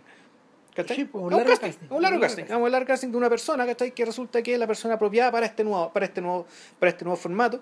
Y esta persona es muy superior respecto a la persona anterior que reinaba en el formato anterior. Claro. Eso es Cantando bajo la lluvia. Digamos, con todos los encantos, lo divertidos, lo buenos que son los números musicales, ¿cachai? Donald O'Connor y toda la vaina. Pero bueno, la voy a resumirla en eso. ¿Cachai? Eso es. Ahora bien, eh, el ¿cómo se llama? Han habido instancias así, han habido instancias así eh, en, un, en, una, en un sinnúmero de momentos en el pasado, en el pasado siglo cinematográfico. Pero de lo que, de lo que está hablando JP en realidad es de una es de un malestar más profundo. Y, y es, o sea, tú, te, tú estás hablando tú estás hablando como del final de las cosas, del final de una manera como de pensar, del final de una manera como de, de entender el espectáculo, de vender un espectáculo y de crear de, de, y, de, crear estas ilusiones. A ver, la que a ver, vamos, vamos por parte. En realidad, ¿qué es lo que se está, qué, qué, es lo que está matando esta película? ¿Qué es lo que cree, esta película cree que se está muriendo? De partida, efectivamente cree que se está muriendo el jazz, o que, y que y, y peor que eso, digamos, ¿cachai? Que cierta, que cierta forma de comprender eh, y de realizar arte complejo, de refinado, que está, está básicamente siendo barrido. Que está barrido y que por lo tanto tiene que terminar refugiándose que está en un en un lugar como el, el Jeps. Mira, como, pongamos, como, pongamos, así que es como el Riggs. Como Riggs eh, vendría a ser una especie de eh, último reducto republicano, digamos, dentro de una ciudad tomada por los nazis, ¿cachai? Puta, el bar de Jeps, ¿cachai? Eh, es un fondo, es una, es una, una reconquista de un boliche que había sido histórico lugar de jazz, donde servían, no sé, eran mambo y tapas, ¿cachai? Sí. Lo habían corrompido, lo habían prostituido para ser un lugar de mambo y tapas, y él dice, ya, aquí vamos a convertir en un lugar de jazz, pero claramente da la impresión de que este es el último lugar de este tipo en la ciudad, es decir, pues es un reducto, ¿cachai? Y un reducto que probablemente se va a morir con Jeps. Seguro. ¿cachai? O sea, la, la, la sensación es esto, digamos, esto, esto, esto, el acorralamiento. Está el Mira. tema de los cines que se cierran, Mm. ¿cachai? Y está por último esto otro que hablaban de que puta, de que ya la eh, toda esta conversa acerca de las teles, que la gente que no va al cine, ¿cachai? Puta costumbre que yo mismo estoy teniendo, digamos, de voy cada menos al cine. Pero bueno, lo que está hablando es que el, son cambios de hábito. ¿cachai? Pero esos cambios de hábito, puta, efectivamente, son producto de otros cambios más profundos. O sea, Están el hábito, en claro, último término, están es el reflejo de otras cosas. Tan remarcados, tan remarcados, ¿cómo se llama? En, tan remarcados en vueltas más largas, de hecho. Mm. Y puta, una de ellas es como la, el ago- tú lo conversamos un- una semana atrás, no me acuerdo, pero, pero claro, tú decías que en el fondo hay un tema aquí de agotamiento de la cultura.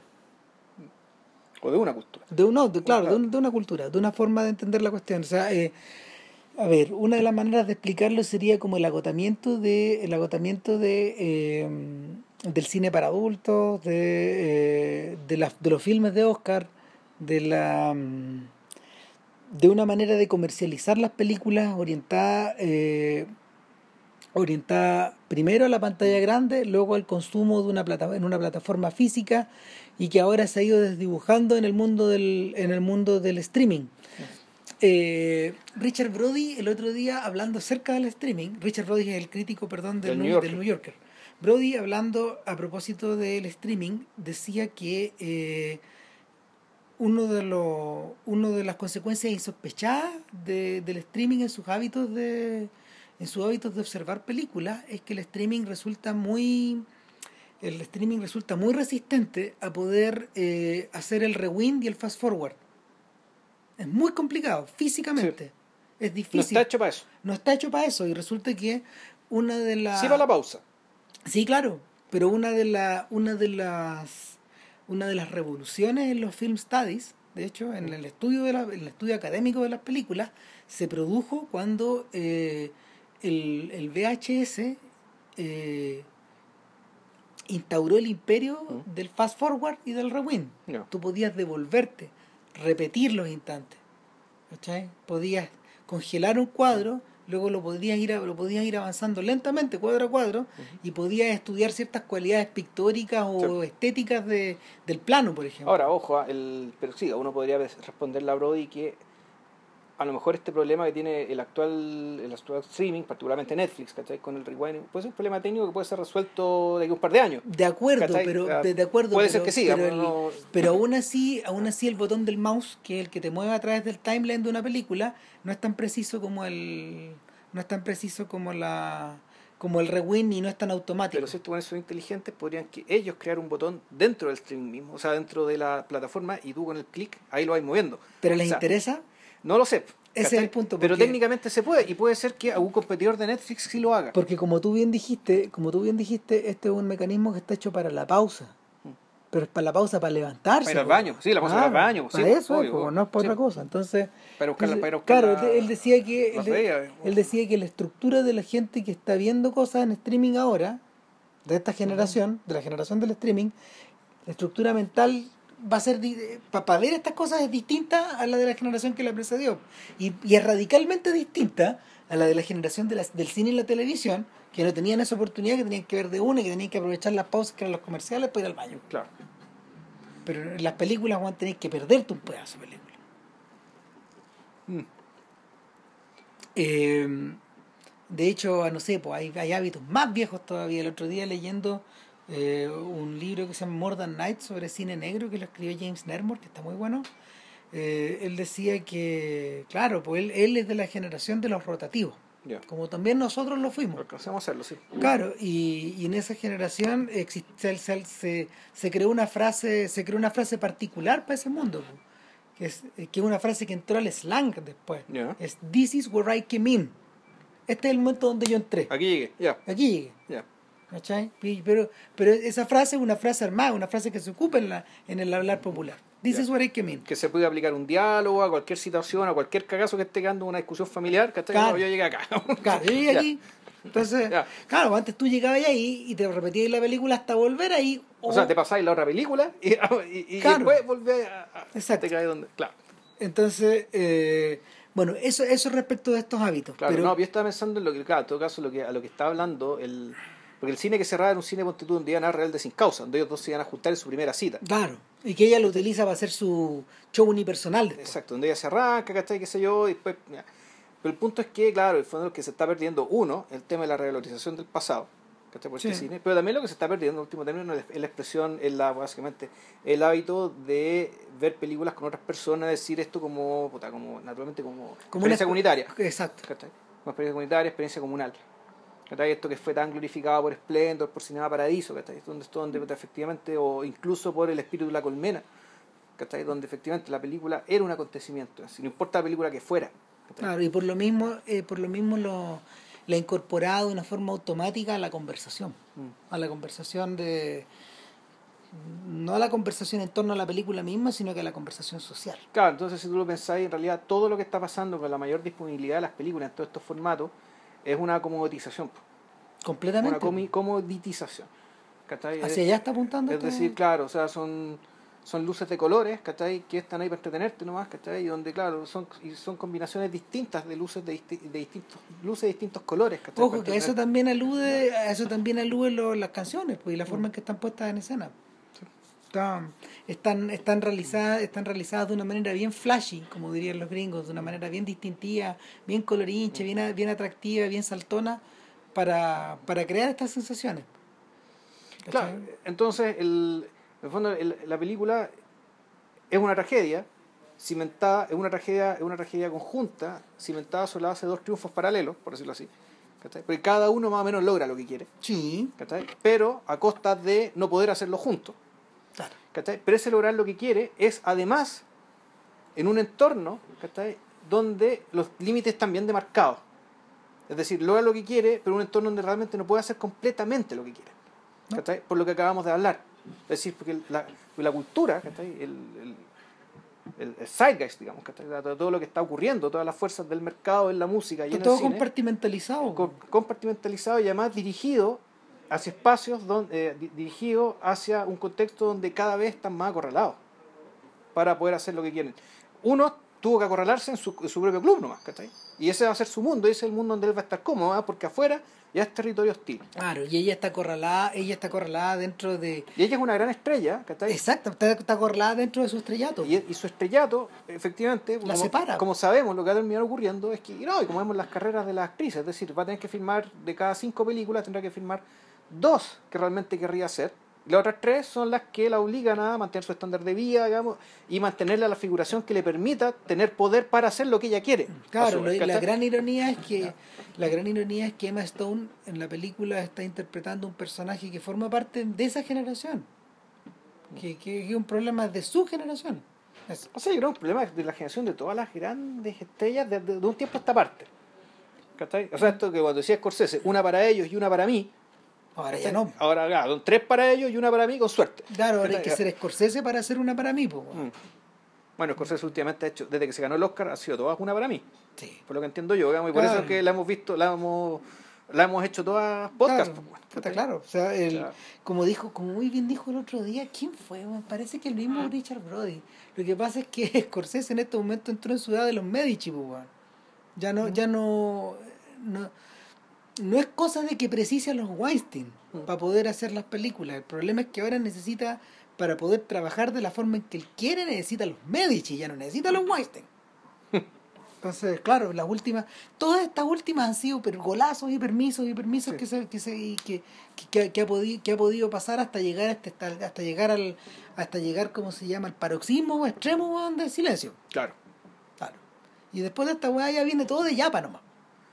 Sí, pues tú pensás ya después de que logra hacer. Yo todavía no la veo, digamos, ¿cachai? Pero le- habiendo leído el libro, ah, por instancia aquí el, de mi distinguido colega aquí presente, eh, y habiendo visto el trailer y cachando cómo viene en la mano, eh, no, claramente ya no sé qué más puede hacer.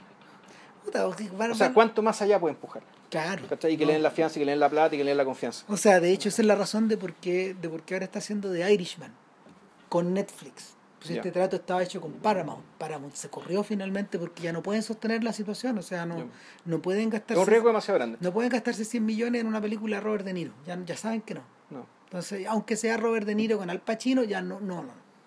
No, porque no está DiCaprio. po. Sí, di- la, la llave maestra de esta, si- de- la llave maestra de para Scorsese siempre fue DiCaprio en estos ul- en este, en esta edad, en esta edad, en, esta en esta era de los grandes productos suntuosos. Ahora, lo interesante, ¿y por qué no ocupó DiCaprio en, en silencio? Eh, Lo pudo haber envejecido un poco, te decía Ferreira. No, pero yo, yo creo que yo creo que porque yo creo que porque en el fondo necesitaba la necesitaba separar. Ya. Necesitaba separar, o sea, Bueno, Di- basta el otro tema. DiCaprio en este sentido ¿Está interesado DiCaprio en hacer silencio? yo, yo creo que totalmente. ¿Sí? Totalmente, sí, no, sí, va, va a todas con esto. Ya. O sea, pero, pero el, el, lo que va a todas probable, va a todas probablemente porque en cada ocasión que ha estado el bate le ha proporcionado una Casi un paso adelante para él. exacto, Ya. un paso sideral en cada ocasión. Ya. Entonces, y han aprendido de sus errores, etcétera, pero el pero yo creo que hubiera sido una distracción muy grande alguien como él al centro de esta película. Ya. Porque en The Revenant uno converge hacia, Sí. hacia DiCaprio. En cambio, en cambio en silencio, eh, eh, Garfield no está ahí para que tú converjas. No, no, pero estaba pensando no, no como Garfield. Ah, estaba pensando como Ferreira. Tú pensabas, tú pensabas como Ferreira. como Ferreira. Eh, y maquillarlo de una manera tal que ni siquiera lo reconozca, Juan. Puta, probablemente, probablemente, no sé. Pero al mismo tiempo, claro, Nison tiene un. es que- es que- claro, es que. tiene Nis- tiene gravitas. po. Claro, Nison es un palo, ¿cachai? Seco, enorme, Claro. imponente, ¿cachai? Que puta. Bueno, eh, En fin. Ahí sabrá este weón. No, y espérate, espérate nomás. Entonces, el... ¿No es que parece DiCaprio siendo japonés? No, ¿No? no, no. No, pero, pero si hay un director de cine haciendo de haciendo un personaje. Está... Está como si... ¿No es que está ataque chiquitano? No, no está Takeshi Kitano, pero anda ahí cerca, está Shinja Tsukamoto, Ah, que, no nunca es el creador de Tetsuo de Iron Man. Él, él es uno de los directores importantísimos de los 90. Ya, O sea, e- eso es podcast, de hecho. ya, ah, bueno. Tetsuo es podcast. Entonces, el. Entonces, el, el, el, el- el agota- el agotamiento cultural o el agotamiento de la cultura o el agotamiento de una manera como de entender, de entender la realidad que, que está presente, que está presente en La La Land y que hace, de la cual hace eco La La Land, eh, yo creo, yo creo que, mira, Yo creo que también, además, también coincide con el, con el evento político. Es decir, Sí, una película que celebra el color y el movimiento, en un puta justo, justo aparece. coyuntura, po. Claro, cuando hay un cuando llega un presidente ¿cachai? que no quiere ni más color ni más movimiento. Todo lo contrario. ¿cachai? Puta, tú decís, bueno, esto también es. Y puede ser que. No, y yo creo que esta película fue, fue empezada a hacer. no, fue- la empezaron a hacer no cuando se sabía que este venía a ganar ni nada, ¿no? Sino Son da- años, desde, vamos. desde mucho antes. Entonces, Sí. pues, efectivamente, hay una hay un tema, ¿cachai? Con la, con la capacidad del arte de ver, ¿cachai? De prever, de intuir ciertas cosas que ocurren. Eh, eh, no es es- que las prediga, sino que simplemente capta las energías que después se materializan de otra- en, en otras cosas. Es muy impresionante porque cuando uno observa, por ejemplo, los filmes del Oscar Ujú. y uno piensa en Talentos Ocultos, que es una producción hecha para el mall, que es muy digna, es súper digna, es muy entretenida, es emocionante, emotiva, todo lo que tú queráis, pero es una película de mall. Pero es de Help, ¿no? eh, Es como la onda de Help. es claro, es como de multicine, está Kevin Costner, extraordinariamente bien, bla, bla, Ya. todo lo que tú quieras, pero, pero el, pero, pero mm, detrás de eso late la energía de la era Obama. Ya, ¿cachai? Son, son, todos estos son filmes de la era Obama. ya. incluyendo a la ganadora que es Moonlight. Ahora, ¿qué pasa? Bueno, Brody, que, un, que ha sido un invitado frecuente de este, de este podcast, curiosamente, Porque eh, eso todavía no hablamos de Whiplash, ¿cachai? Porque, y eso que todavía no hablamos de Café Society, Ya. eh, Brody tiene una idea bien especial en torno a esto. Eh, respecto de los críticos gringos, los críticos gringos en general eh, suelen dividirse entre los tipos que son que están pendientes del Oscar y los tipos que, como David Walsh, se manejan en otros códigos. David Walsh, by the David- way, es inglés, tengo entendido. Claro, pero, Además. pero para estos efectos, para- esto lo estoy igualando a todos Sí, estos ángulos. ¿Cachai?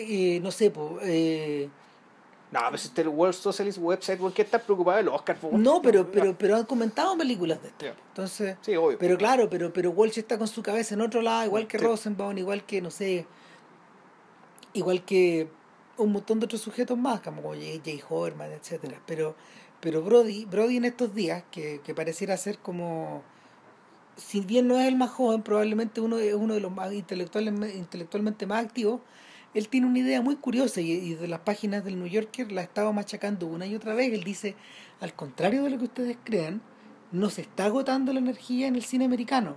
Miren estos ejemplos, esto, esto, esto. Y en su listado de mejores del año, su listado de mejores del año siempre difiere mucho de la de los otros. Eh, Claro, en su, en su listado de los mejores del año en algún momento estuvo Blue Ruin, ponte tú, Sí, claro, de la que hablamos, ¿cachai? Sí.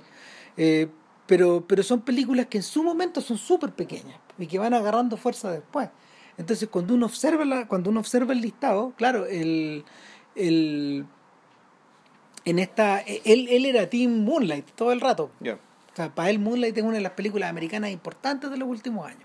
Yo no siempre no siempre coincido con él, pero pero pero sí de- desde este punto de vista eh, Brody lo que lo, Brody lo que está defendiendo es que la extrema digitalización ha producido una división en las aguas que es absoluta, ¿cachai? Y por un lado, tal como decía Scorsese en su carta a la hija, a la, a la carta a su hija, por un lado están estas grandes subproducciones que aportan al circo, pero por otro lado esto hay una infinita variedad de productos más pequeños y es ahí donde se está desarrollando lo que viene. ¿Cuál es el peligro? Que, que en esta en esta variedad de, de productos hay personajes que están constantemente siendo cooptados para el otro Sí, lado. Como, como los Miles Teller de esta, Sí. de esta historia, ¿cachai?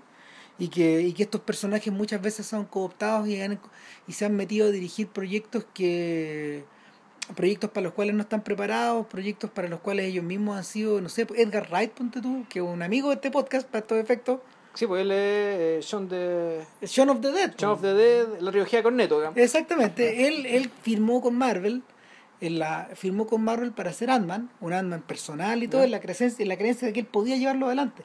Lo terminó, empezaron la preproducción y se tuvo que ir, Chuta, ya. ¿cachai? Y, y el personaje el personaje que fue contratado fue un tipo bastante inteligente, que sacó adelante la historia, que es Peyton Reed, es un gallo que tiene cabeza, pues, Peyton eh, Reed. Ah, no, sí, sí, bueno, Peyton Reed. Sí, pues, entonces, eh, pero Down with Love. Down with Love y, puta, Sí. y, ¿cómo se llama la película Las Porristas? Ah, sí, sí, eh, Bring It On. Bring It On, claro, un tipo Triunfo robado. claro, un tipo inteligente. Entonces, eh, solucionó, solucionó, solucionó el- la coyuntura, pero, pero Rat de inmediato se dio cuenta de que, ok, nunca más. Ya. ¿Cachai? Yo estoy con otra, estoy en otra. Esa es una de las razones por las que me imagino que Guillermo del Toro tampoco, y todos estos gallos están tratando de, de- de impulsar eh, entretenimientos paralelos y similares, pero no iguales. No, y, y desde ellos mismos.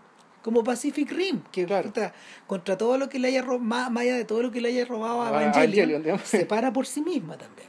Ya. ¿Cachai? Eh, o como el Godzilla de Gareth Davis, que también se para por sí mismo. Es una película que es digna, que tú podís ver y no, no sentís vergüenza cuando la ves.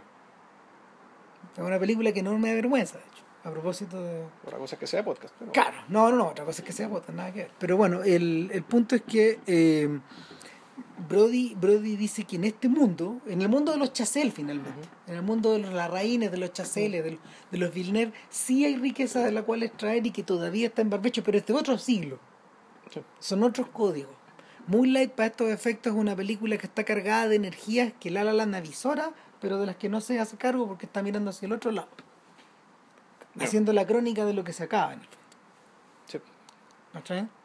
Eh, ahora, eh, unas palabras, unas palabras por Whiplash. por- No, yo pasé las tareas, vi, vi, vi Whiplash. No, yo en su momento no la vi. Hace como tres años, hace tres años esta Sí, película, creo. desde hace tres años. Hace tres años. No, no la vi, así que la vi, la vi ahora. Mira. ¿qué tal Whiplash? Puta, mala no es. No, o sea, no es ningún bodrio ni un insulto, No. ¿cachai? Al revés, una película que sí, que sí, que pues, cumple, ¿cachai? Yo creo que esa, esa es la forma de decir, cumple, pero está sostenida, creo yo, sobre un tremendo error, ¿cachai? Una, una simplificación, creo que bien imperdonable, eh, que uno, sin, ser, sin saber de jazz, más o menos la, la, la adivina, pero leyendo a gente que sabe jazz, como el mismo crítico eh, Richard Brody, ¿cachai? Entonces sí, sí, bueno, eh, esto no puede ser, ¿cachai? No puede ser que se, que se entienda que un buen baterista de jazz sea un energúmeno, weón, ¿cachai? Que se saca sangre en las manos, o sea, que e- eso sea todo. Esto, en el fondo esto es una película en que un tipo que es aspirante a algo es abusado sistemáticamente por su maestro, ¿cachai? Para que logre hacer ese algo y supuestamente justifique ese abuso, ¿cachai? Para que él descubra en él aquello que no sabe que tiene. Puede ser la excusa típica. Ahora, Claro. eso podría aplicarse a un aspirante actor, a un aspirante militar, ¿cachai? Un reto al destino, que Mm. me imagino que se trata un poco de lo mismo, ¿no? Sí, ¿Cachai? yo siento, yo, yo siento que para estos efectos, algo como Whiplash pisa el palito y, eh, y es que él es el inverso de concurso de Milos Forman, de la que hablamos el año Sí. pasado. ¿Cachai? Que, que en el fondo eh, el tema central de concurso era que eh, los personajes de esta historia estaban metidos en otra weá, po, weón. ¿no? Tan, tan Es con- que, ¿De cuál de las dos partes de concurso? ¿La parte del, de las bandas o la parte Del- de, los, de los grupos, del grupo de las bandas, pues, de las bandas. de las bandas de, de- de la orquesta de pueblo? Claro, este pendejo que andaba dando vueltas con la que moto. quería puro ver con la moto. Claro, No, no, no, de otra cosa, no es comparable. Porque aquí la lógica, y al igual que en La La Land, yo creo que por eso es que a Chazelle lo contratan, lo agarran para hacer La La Land, es que efectivamente esta película O sea, tiene- o le, le compran la La Land, Ya. porque fue, pues eso pasó. Claro, pero en el fondo, ¿por qué?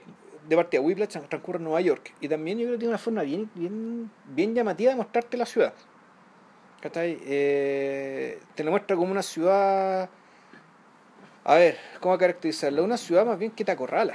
Clausurada, Sí, una ciudad, una, una ciudad clausurada, o mejor dicho... donde los personajes viven en ratoneras. weón. Exactamente. Puede ser la ratonera de tu departamento o la ratonera de tu sala de ensayo o la ratonera de tu sala de clase. No, en rigor, claro, en el fondo es la ratonera de tu mente, digamos, cuando tu mente está solamente enfocada en una sola cosa. Sí. Entonces, el Nueva York que, que te muestran aquí, a diferencia de Los Ángeles, del Toro de Los Ángeles, que en el fondo es un, es un terreno lleno de estímulos, entre comillas, trampas, atractivos, ¿cachai? Donde tu talento en el fondo choca con el montón de, con los millones de otras personas talentosas, ¿cachai? De una u otra manera que andan dando vuelta por ahí, ¿cachai? Juntándose, pero sin tocarse, como, como decía Ram. Aquí más bien, pues, aquí, claro, la impresión de que todo es una ratonera, todo es una caja, todo es una trampa, ¿cachai? En la que tú te metes y te metes y te metes porque tienes este el drive, que creo que es la palabra clave, como el, es la palabra inglesa para referirse esto, el impulso hacia. La determinación para. Claro, es Y una es- suerte como de voluntad de caer en el vacío bueno, o, de, o de caer de caer sobre tu obsesión. de, de, claro, de ir hacia adelante, de no pensar en lo que estás haciendo, no reflexionar respecto de qué, qué, qué tipo de persona te estás convirtiendo. Y aquí está lo más grave, digamos, respecto de lo que decía Brody, que también es, es no entender en qué consiste tu arte. Porque volvemos al tema, o sea, incluso se, se- repetidamente te tiran una anécdota acerca de cómo a Charlie Parker, weón, ¿cachai? le tiraron un platillo en la cabeza y casi lo degollaron, porque está dando jugo, weón, tocando saxo. ¿cachai? Eh, cuando resulta que la anécdota es falsa. Sí. Esa anécdota, o sea, ocurrió algo así, pero que era muy distinto y que esa, la- la- esa diferencia hacía toda la diferencia. Donde efectivamente era el trato que recibió, ¿sabes? Fue humillante, pero no necesariamente denigrante.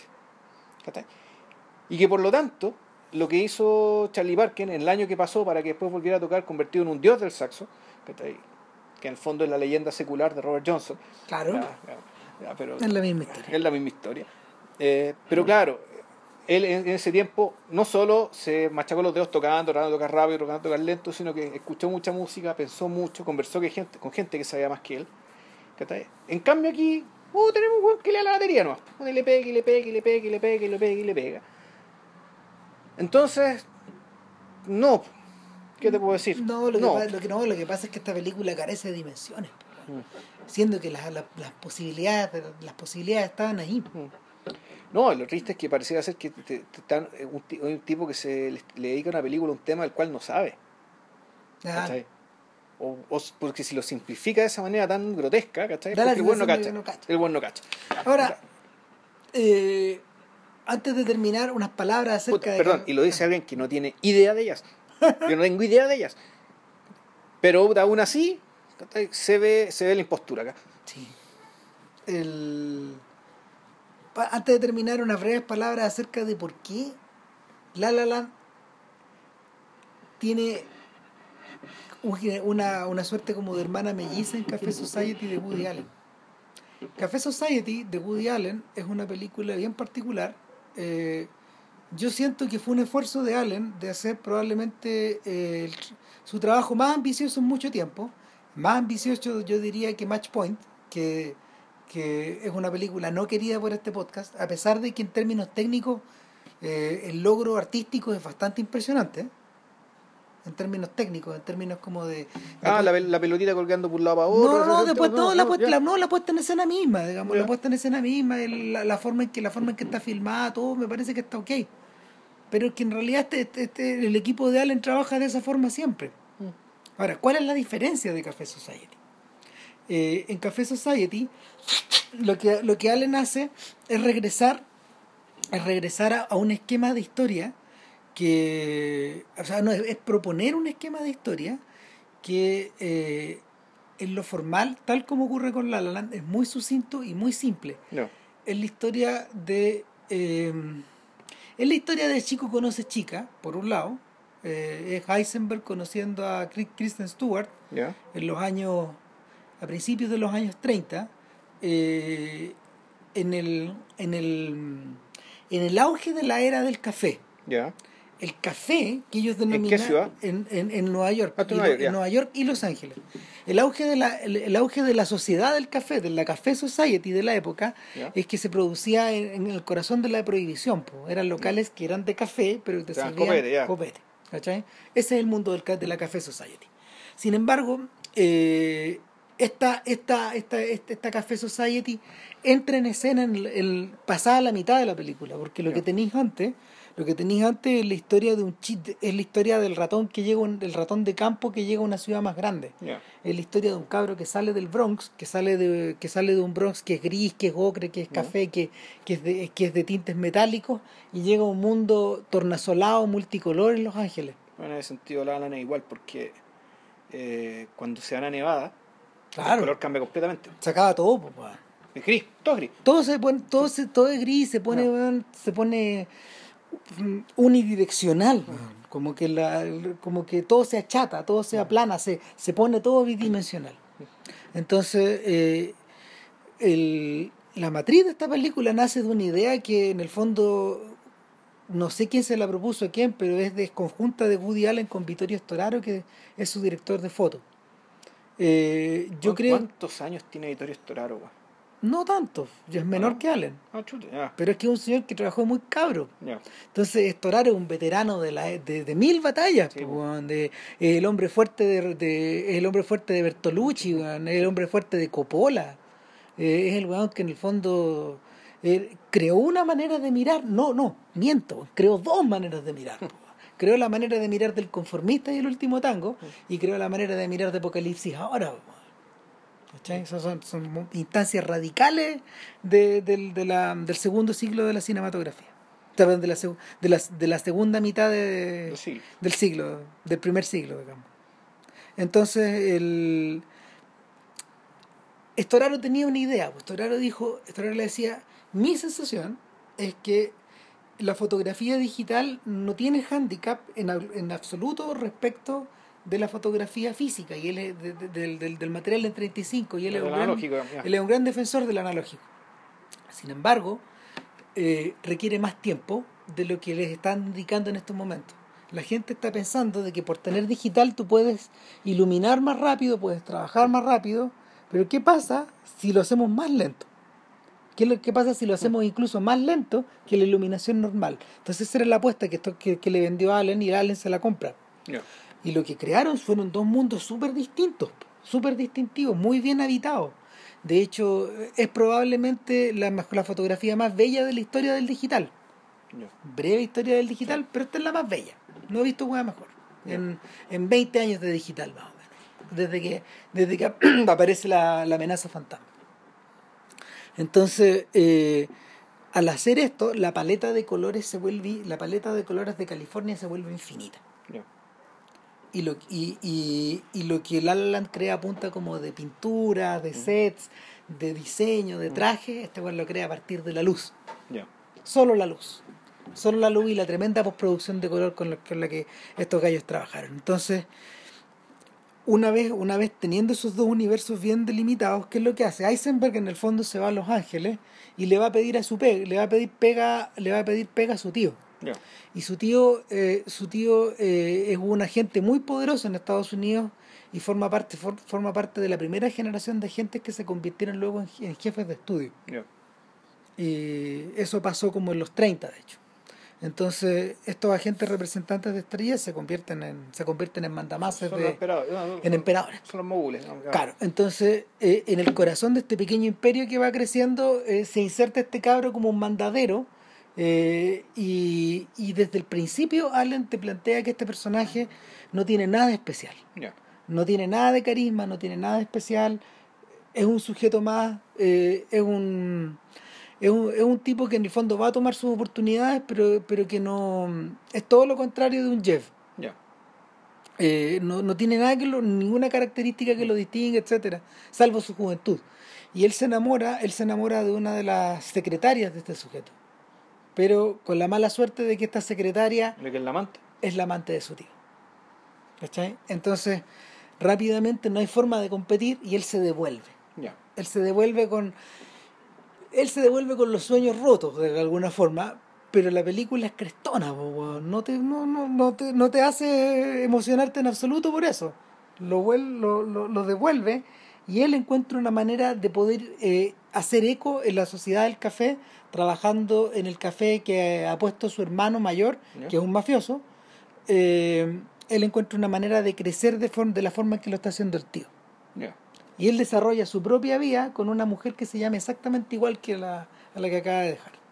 Pero que es una rubia y no es una morena, etc. ¿Y en la misma actriz? No, es Blake Lively. Es otra actriz que eh, es de un ah, ese material bastante liviano y etcétera, pero, pero el rollo aquí es que una vez que una vez que tienes estos dos mundos, ¿qué es lo que ocurre? En algún mundo en algún momento se vuelven a cruzar, porque este este agente que ya se casó con su secretaria viaja de nuevo a Nueva York y y se produce este reencuentro de los de los ex enamorados y se, y se produce una mm, se produce un breve instante como de, de reencuentro amoroso también.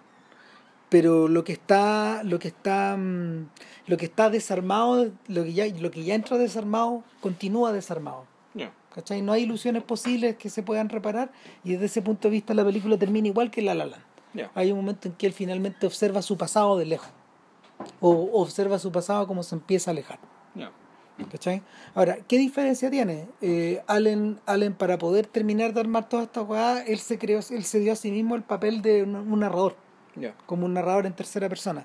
Y ahí donde que- ahí donde que hay con la idea de que en el fondo lo que estaba tratando de lo que estaba tratando de contar acá era una suerte de educación sentimental, pero de pero no de un ¿cómo se llama? No en el sentido que lo logra Flaubert, po, porque por, por último, no sé, es- El protagonista de, el protagonista de la novela de Flaubert es un sujeto con el que uno se inter- con el que uno como se identifica de alguna forma, po, tiene algún grado de empatía. Acá no, po. acá no hay empatía ninguna. Este es un cretino. Y va a seguir siendo un cretino. O sea, era un cretino al empezar, fue y seguirá. Yo sigo haciendo que. Seguirá siendo O cretino. sea, todo lo que le pasó no le sirvió para nada. Eh, O al menos no para dejar de ser cretino. no, claro, y, no, y para, y- y para darte a entender que incluso, incluso a los cretinos les ocurre esta weá también. Hmm. ¿cachai? Y hay una suerte como de comentario bien amargo ahí, que como que brilla un instante y se apaga. Ahora, ¿por qué lo, por qué lo, lo, lo- lo planteo de esta forma tan detallada? Porque eh, cuando uno observa lo que cuando uno observa lo que ocurre con Allen en retrospectiva, sobre todo en los últimos años, lo que tú tenís es que cada vez más este tipo está revirtiendo, eh, bueno, el propio Brody lo dice, a, a estructuras donde, donde eh, la, mm, el, el nudo dramático, donde el nudo dramático se achica y se simplifica, se simplifica a un punto, se simplifica un punto extremo de la misma manera que estaban simplificados los argumentos de la Paramount, los argumentos de las comedias de, de la Warner, ¿cachai? De los 30 y de los 40, las comedias que veía el propio Allen. No. En el fondo, es otra suerte de clasi es otra suerte de, De neoclasicismo, neoclasicismo, esto. ¿Cachai? Es otra suerte de neoclasicismo, una suerte como de, de neoclasicismo que va por el lado de la forma, estrictamente. Pero resulta que eh, evocar ese mundo ya es imposible. po. Nadie puede, eh, nadie puede eh, meter, eh, nadie puede meter el relámpago en la botella una vez que ya salió. No, ahí lo, lo que tal vez podría ser, no sé si interesante, ¿no? pero la apuesta estaba precisamente en lo que decís tú, en la vulgaridad del personaje. Sí, ¿Cachai? es una hueá tremenda. Eh, que, claro, tú, eh, que si uno lo piensa, ¿cachai? Eso ya estaba en otra película de Storaro, que es El Conformista, que en el fondo El Conformista es una gran historia una persona desde la perspectiva de un mandril, Sí. de un mandril fascista, digamos, ¿cachai? De- y, un, Y- un personaje y un personaje que tiene eh, es un personaje eh, y que incluso la cuya- película, la película no le hace justicia No, pues. a lo mandril que hay en el libro. No pues el libro es atroz Mm. o sea el, el- el- el- en, la, lo- en la película en la película eh, lo que ocurre es que hay cierto nivel de identificación entre el protagonista y el joven Bertolucci ¿cachai? porque el joven Bertolucci bueno, apuesta por, apuesta por la ambición de este weón. ¿cachai? Y, y en algún momento juega esta idea de, de matar a su maestro y por eso bueno, al maestro le da la dirección de la casa y el teléfono de Godard, ya. las reales. Entonces, eh, eh, eh, eh, en ese sentido como que él se hace, como que él hace suyo el crimen. Ah, o el, o el experimento este que hacía Postgrad, pues, esto de Taxi Driver soy yo pero sin cerebro. Claro. Es un poco parecido a eso. Entonces, en el caso, en el caso de, en el caso de Allen, lo más interesante de, de, de Café Es Society que también, me acordaba- también me acordé de otra película, pero es una película que también yo creo que es una, es una película que se adelantó al siglo, que es El hombre que nunca estuvo. Sí. Que es un ejercicio similar. Que es un ejercicio también eh, similar y radical. Mm. Absolutamente radical. Es una película que creo que no... Yo la vi, me gustó, pero creo que todavía la estoy entendiendo. Sí. Una película que to- to- todavía... Bueno, eh, eh, en mi caso, en mi caso me pasa con, eh, a mí me pasa también con un hombre con, con ah, A Serious Man. Ah, porque nosotros hicimos podcast. Yo Sí, po, por eso la cachamos al tiro. Sí, porque me pasa con A Serious Man y también me pasó con David Lebowski. Ya. ¿Cachai? No, yo, yo el Big Lebowski, sí, también lo hace Big Lebowski una comedia tan eficaz, bueno, ¿cachai? Puta, Que claro. lo otro, como que lo otro se te olvida. Se lo otro se te olvida, pero Sí. lo volví a recuperar una vez que una, una vez que te exponís de nuevo. Mm. Entonces, eh, desde ese punto de vista, desde ese punto de vista sí me hace sentido la comparación entre las dos.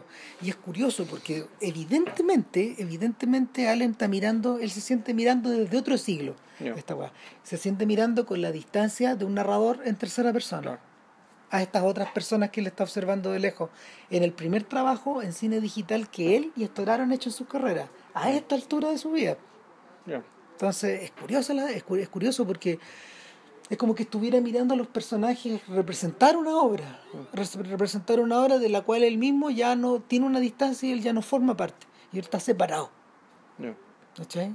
Yo creo que eso es lo más valioso de la, lo más valioso de la película. O sea, no te voy a decir que no te voy a decir que la ejecución es genial porque ya no puede serlo. O sea, para eso de hecho precisamente está todo el entorno creado por Estoraro, el Estoraro que ya cae prácticamente como un coautor esta weá. ¿Cachai? O sea, eso ya es tan fascinante de mirar que, que lo otro se desenvuelve por, por sí solo. Pero, o sea, Allen, Allen había llegado a este mismo nivel, yo creo que una sola vez en los últimos 10 años, que fue, o más, 15, 20 años, no sé, eh, eh, que eh, en esta en esta película de conocerás al hombre de tus sueños You Will Meet a Tall Dark Stranger que también explora mundos así pero pero ahí la ahí la ahí la apuesta está hecha a la antigua tratando de tratando de concentrar la mayor parte de la energía a él y logra llegar a puerto gracias al elenco que tiene digamos y, a- y sobre todo a, a Anthony Hopkins que lo ayuda a un kilo para llegar hasta allá. Pero, pero, pero en otras ocasiones como que este weón va y viene nomás. Y nada, pues, o sea, yo creo que los que no han visto La La deberían echarle una mirada. no, a va a tener, sí. va a tener harta sobrevida la película, más allá de los Oscars, de haberlo ganado, de haberlo perdido. No, la bella tontera, aparte una película que, que efectivamente se que le llega a todo público, Sí. o sea, eh, se puede disfrutar desde muchos lados. Y, y nada, pero en el fondo es, es para los sentidos una gratificación tremenda. O sea, son todas estas películas que si uno se la veía ver después en el cable, en Netflix, lo que sea, se la va a repetir porque por el, el, el, el eye candy, o sea, Sí. eh, para la vista es, es, es Nutella para los ojos esta. Sí, claro, o sea, funciona, funciona de una forma medio parecida, ponte tú a, en ese sentido, no sé, a, a, estos, a estos pastiches de Berbinsky con Johnny Depp, que Mm. también, te- también su- también están sujetos a estas mismas maneras de, de, no sé, de autogratificación y... Fotograficación, posmodernidad, ¿cachai? Montarse sobre lo que existe, ¿cachai? Para eh, tirar luces sobre un futuro bastante más bien sombrío. Sí. Siempre. Nada, Para la próxima semana, no sé. ya. mira, yo tengo algunas ideas, pero se va va. a ser sorpresa. Que Ya. estén bien. Chau. Cuídense, chao.